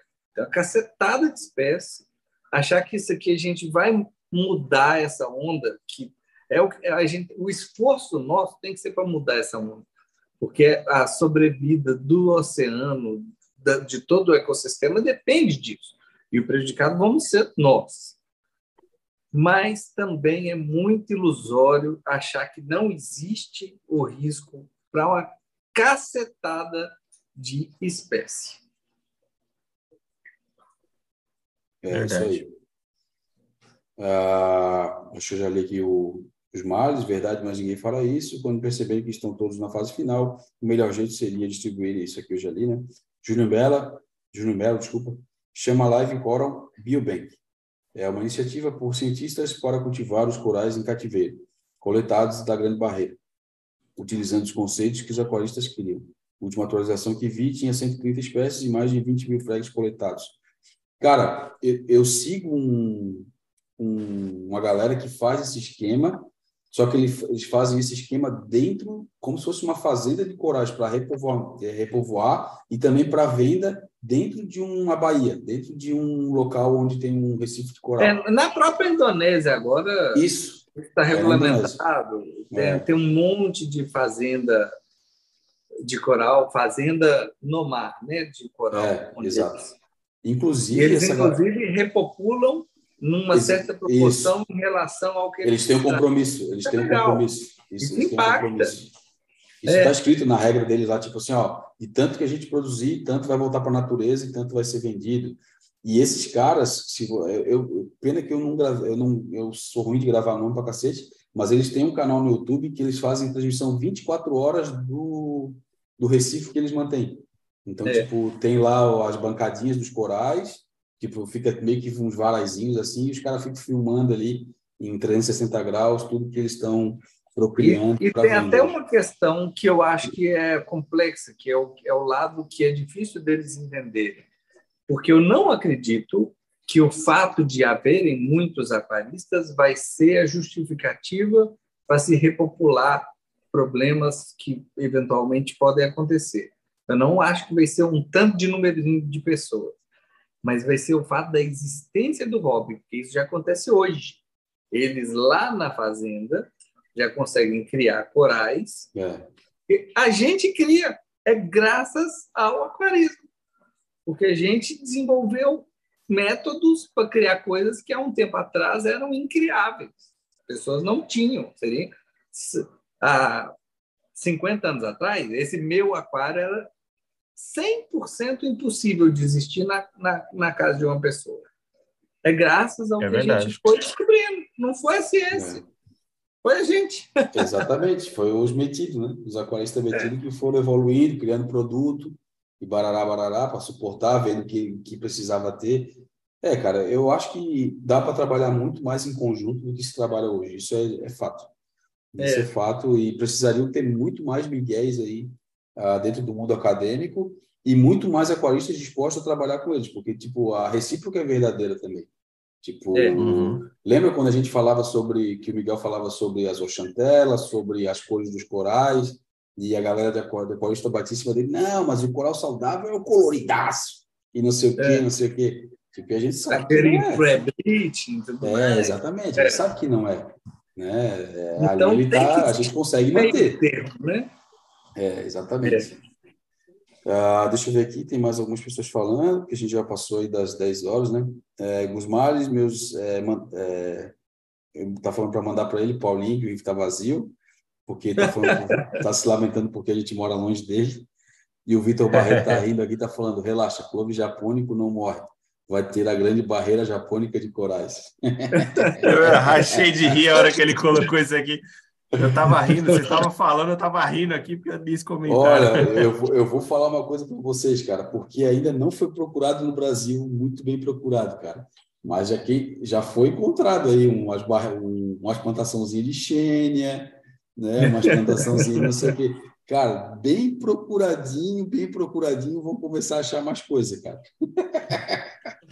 Com certeza, cara. O brasileiro, cara, é, o Brasil não é para amadores, cara. Com certeza não. tem alguém já tem alguém aí querendo ganhar dinheiro na custa dos otários aí, fazendo algumas plantações indevidas em algum lugar. Uhum. Tomara que não, né? Mas. É, tomara que não, mas. É. Mas vamos lá, chegamos na finaleira aí, galera. Ó, a enquete, eu vou encerrar agora. Quem votou, votou. Quem não votou, não vota mais. Coral, coral, coral, coral. Deixa eu ver como é que se encerra isso aqui agora. Encerrar a enquete. Ô, eu, eu saí do chat aqui, voltei, para mim não aparece mais, acredita? Não, tá aqui, ó, tá aqui em cima. Encerrar a enquete. Agora só preciso ver como é que aparece o resultado aqui. Ah, tá aqui, ó. O que você quer ver na próxima Ah, apareceu. É, classificação de corais 84%, classificação de Oh! peixes 15%. E a enquete teve 38 votos. Então, ó, para a próxima tier list aí vai ser classificação de corais. Paulinho, a classificação que a gente vai fazer é aquela, né, tipo, fácil, difícil, médio, né, como a gente fez ali da Bonito e Ah. feio. é, bonito. Médico, médio, próximo E ao me- impossível. Isso. Aí as nomenclaturas é contigo. É, É, e, eu cara, acho que é uma boa para o pessoal assim, a gente não colocar, tentar agrupar corais. Então, sei lá, colocar. Entre alguns corais, a gente pode até estratificar, sei lá, entre as eufilias, é, não, precisa ser todos, né? Tipo assim, Filé, a gente pode abranger, né? é, é. tênues, é, não, Isso. não assim, espécie. Aí o trem fica genérico. Senão é né? só vai ter LPS, SPS e Corasoft. É, isso. ó. É, não. Mas Vamos não pegar vamos os- colocar vamos pegar os- os que por entende, né? espécie. Não vai ser uma é, Suassonoi, mas às vezes a gente coloca as Deepwater. É, é, acho que aí, Bota uma aí fotinho, né? Bota uma fotinho ali pra galera ver, que dá pra, dá pra ver bem, né? A acrópora, um tipo de, de acrópora- acróporazinha, né? Ou tipo É. um LPS específico. É, não, vai, vai dar para fazer maneira. A gente vai tentar abranger o maior número de corais aí que a galera gosta, né? Logicamente que não vai dar para botar tudo, né? Como tu, né? É, é igual as pragas ali, é humanamente impossível, tem um monte de praga, a gente botou as principais, né? É, e na, na tier list não vai ser diferente. Então, ó, É. na próxima semana a gente E, traz a e vai ter um praia que vai dizer assim, ó, é humanamente impossível matar o bicho. Tá, pode ser. Pode ser, pode ser. Ah, cara, acho que a gente chegou na finaleira aí, são 10 e 11, né? Matamos bem a live aí, chegamos no final, conversamos com todo mundo. A live foi bem proveitosa, bem maneira, teve bastante debate, né? E obrigado aí por quem participou. Vou abrir minhas considerações finais aí. Meu mano Paulinho, manda bala. Ó, valeu, Marítimos, teve bom papo. Obrigado de todo mundo que participou, que esteve aí aguentando a gente. E até semana que vem. Foi mal as, o, o meu rebiótico solto aqui, que estava. rebiótico da sala, que estava. Falando isso, onde é que ele tá, Paulinho? Meu Deus, tá quieto? É, é, enquanto eu saía, que eu coloquei um dos filminhos que ele mais gosta de ver também. Ah, tá. Calmou. Ah, e prendeu ele. Ah, tirou tudo aqui, tirou o óculos de nadar. tá- Meu Deus do céu. Arruma tudo antes da patroa chegar em casa, pelo amor de Deus. É. É, então tá, vou estender aqui. Foi lá, Paulinho? Já mandou as considerações? Mandei. Tá, vou estender aqui para o meu parceiro Will. Manda as considerações aí, parça. Ah, show de bola, gente. Eu queria agradecer a todo mundo aí que participou. O chat foi bacana hoje aí. A galera está sempre contribuindo aí com a gente, né? É, fomentando o chat e tudo mais. Acho que foi bem proveitoso. Fizemos essa enquete aí que vai ser bacana aí para a próxima live. E é isso aí. Um agradecimento a todos que participaram. Um forte abraço. Até a próxima aí. Show. Também faço minhas as palavras dos amigos aí. Agradecer a todo mundo que participou, deixou o comentário, fomentou, chamou a galera para participar com a gente aí.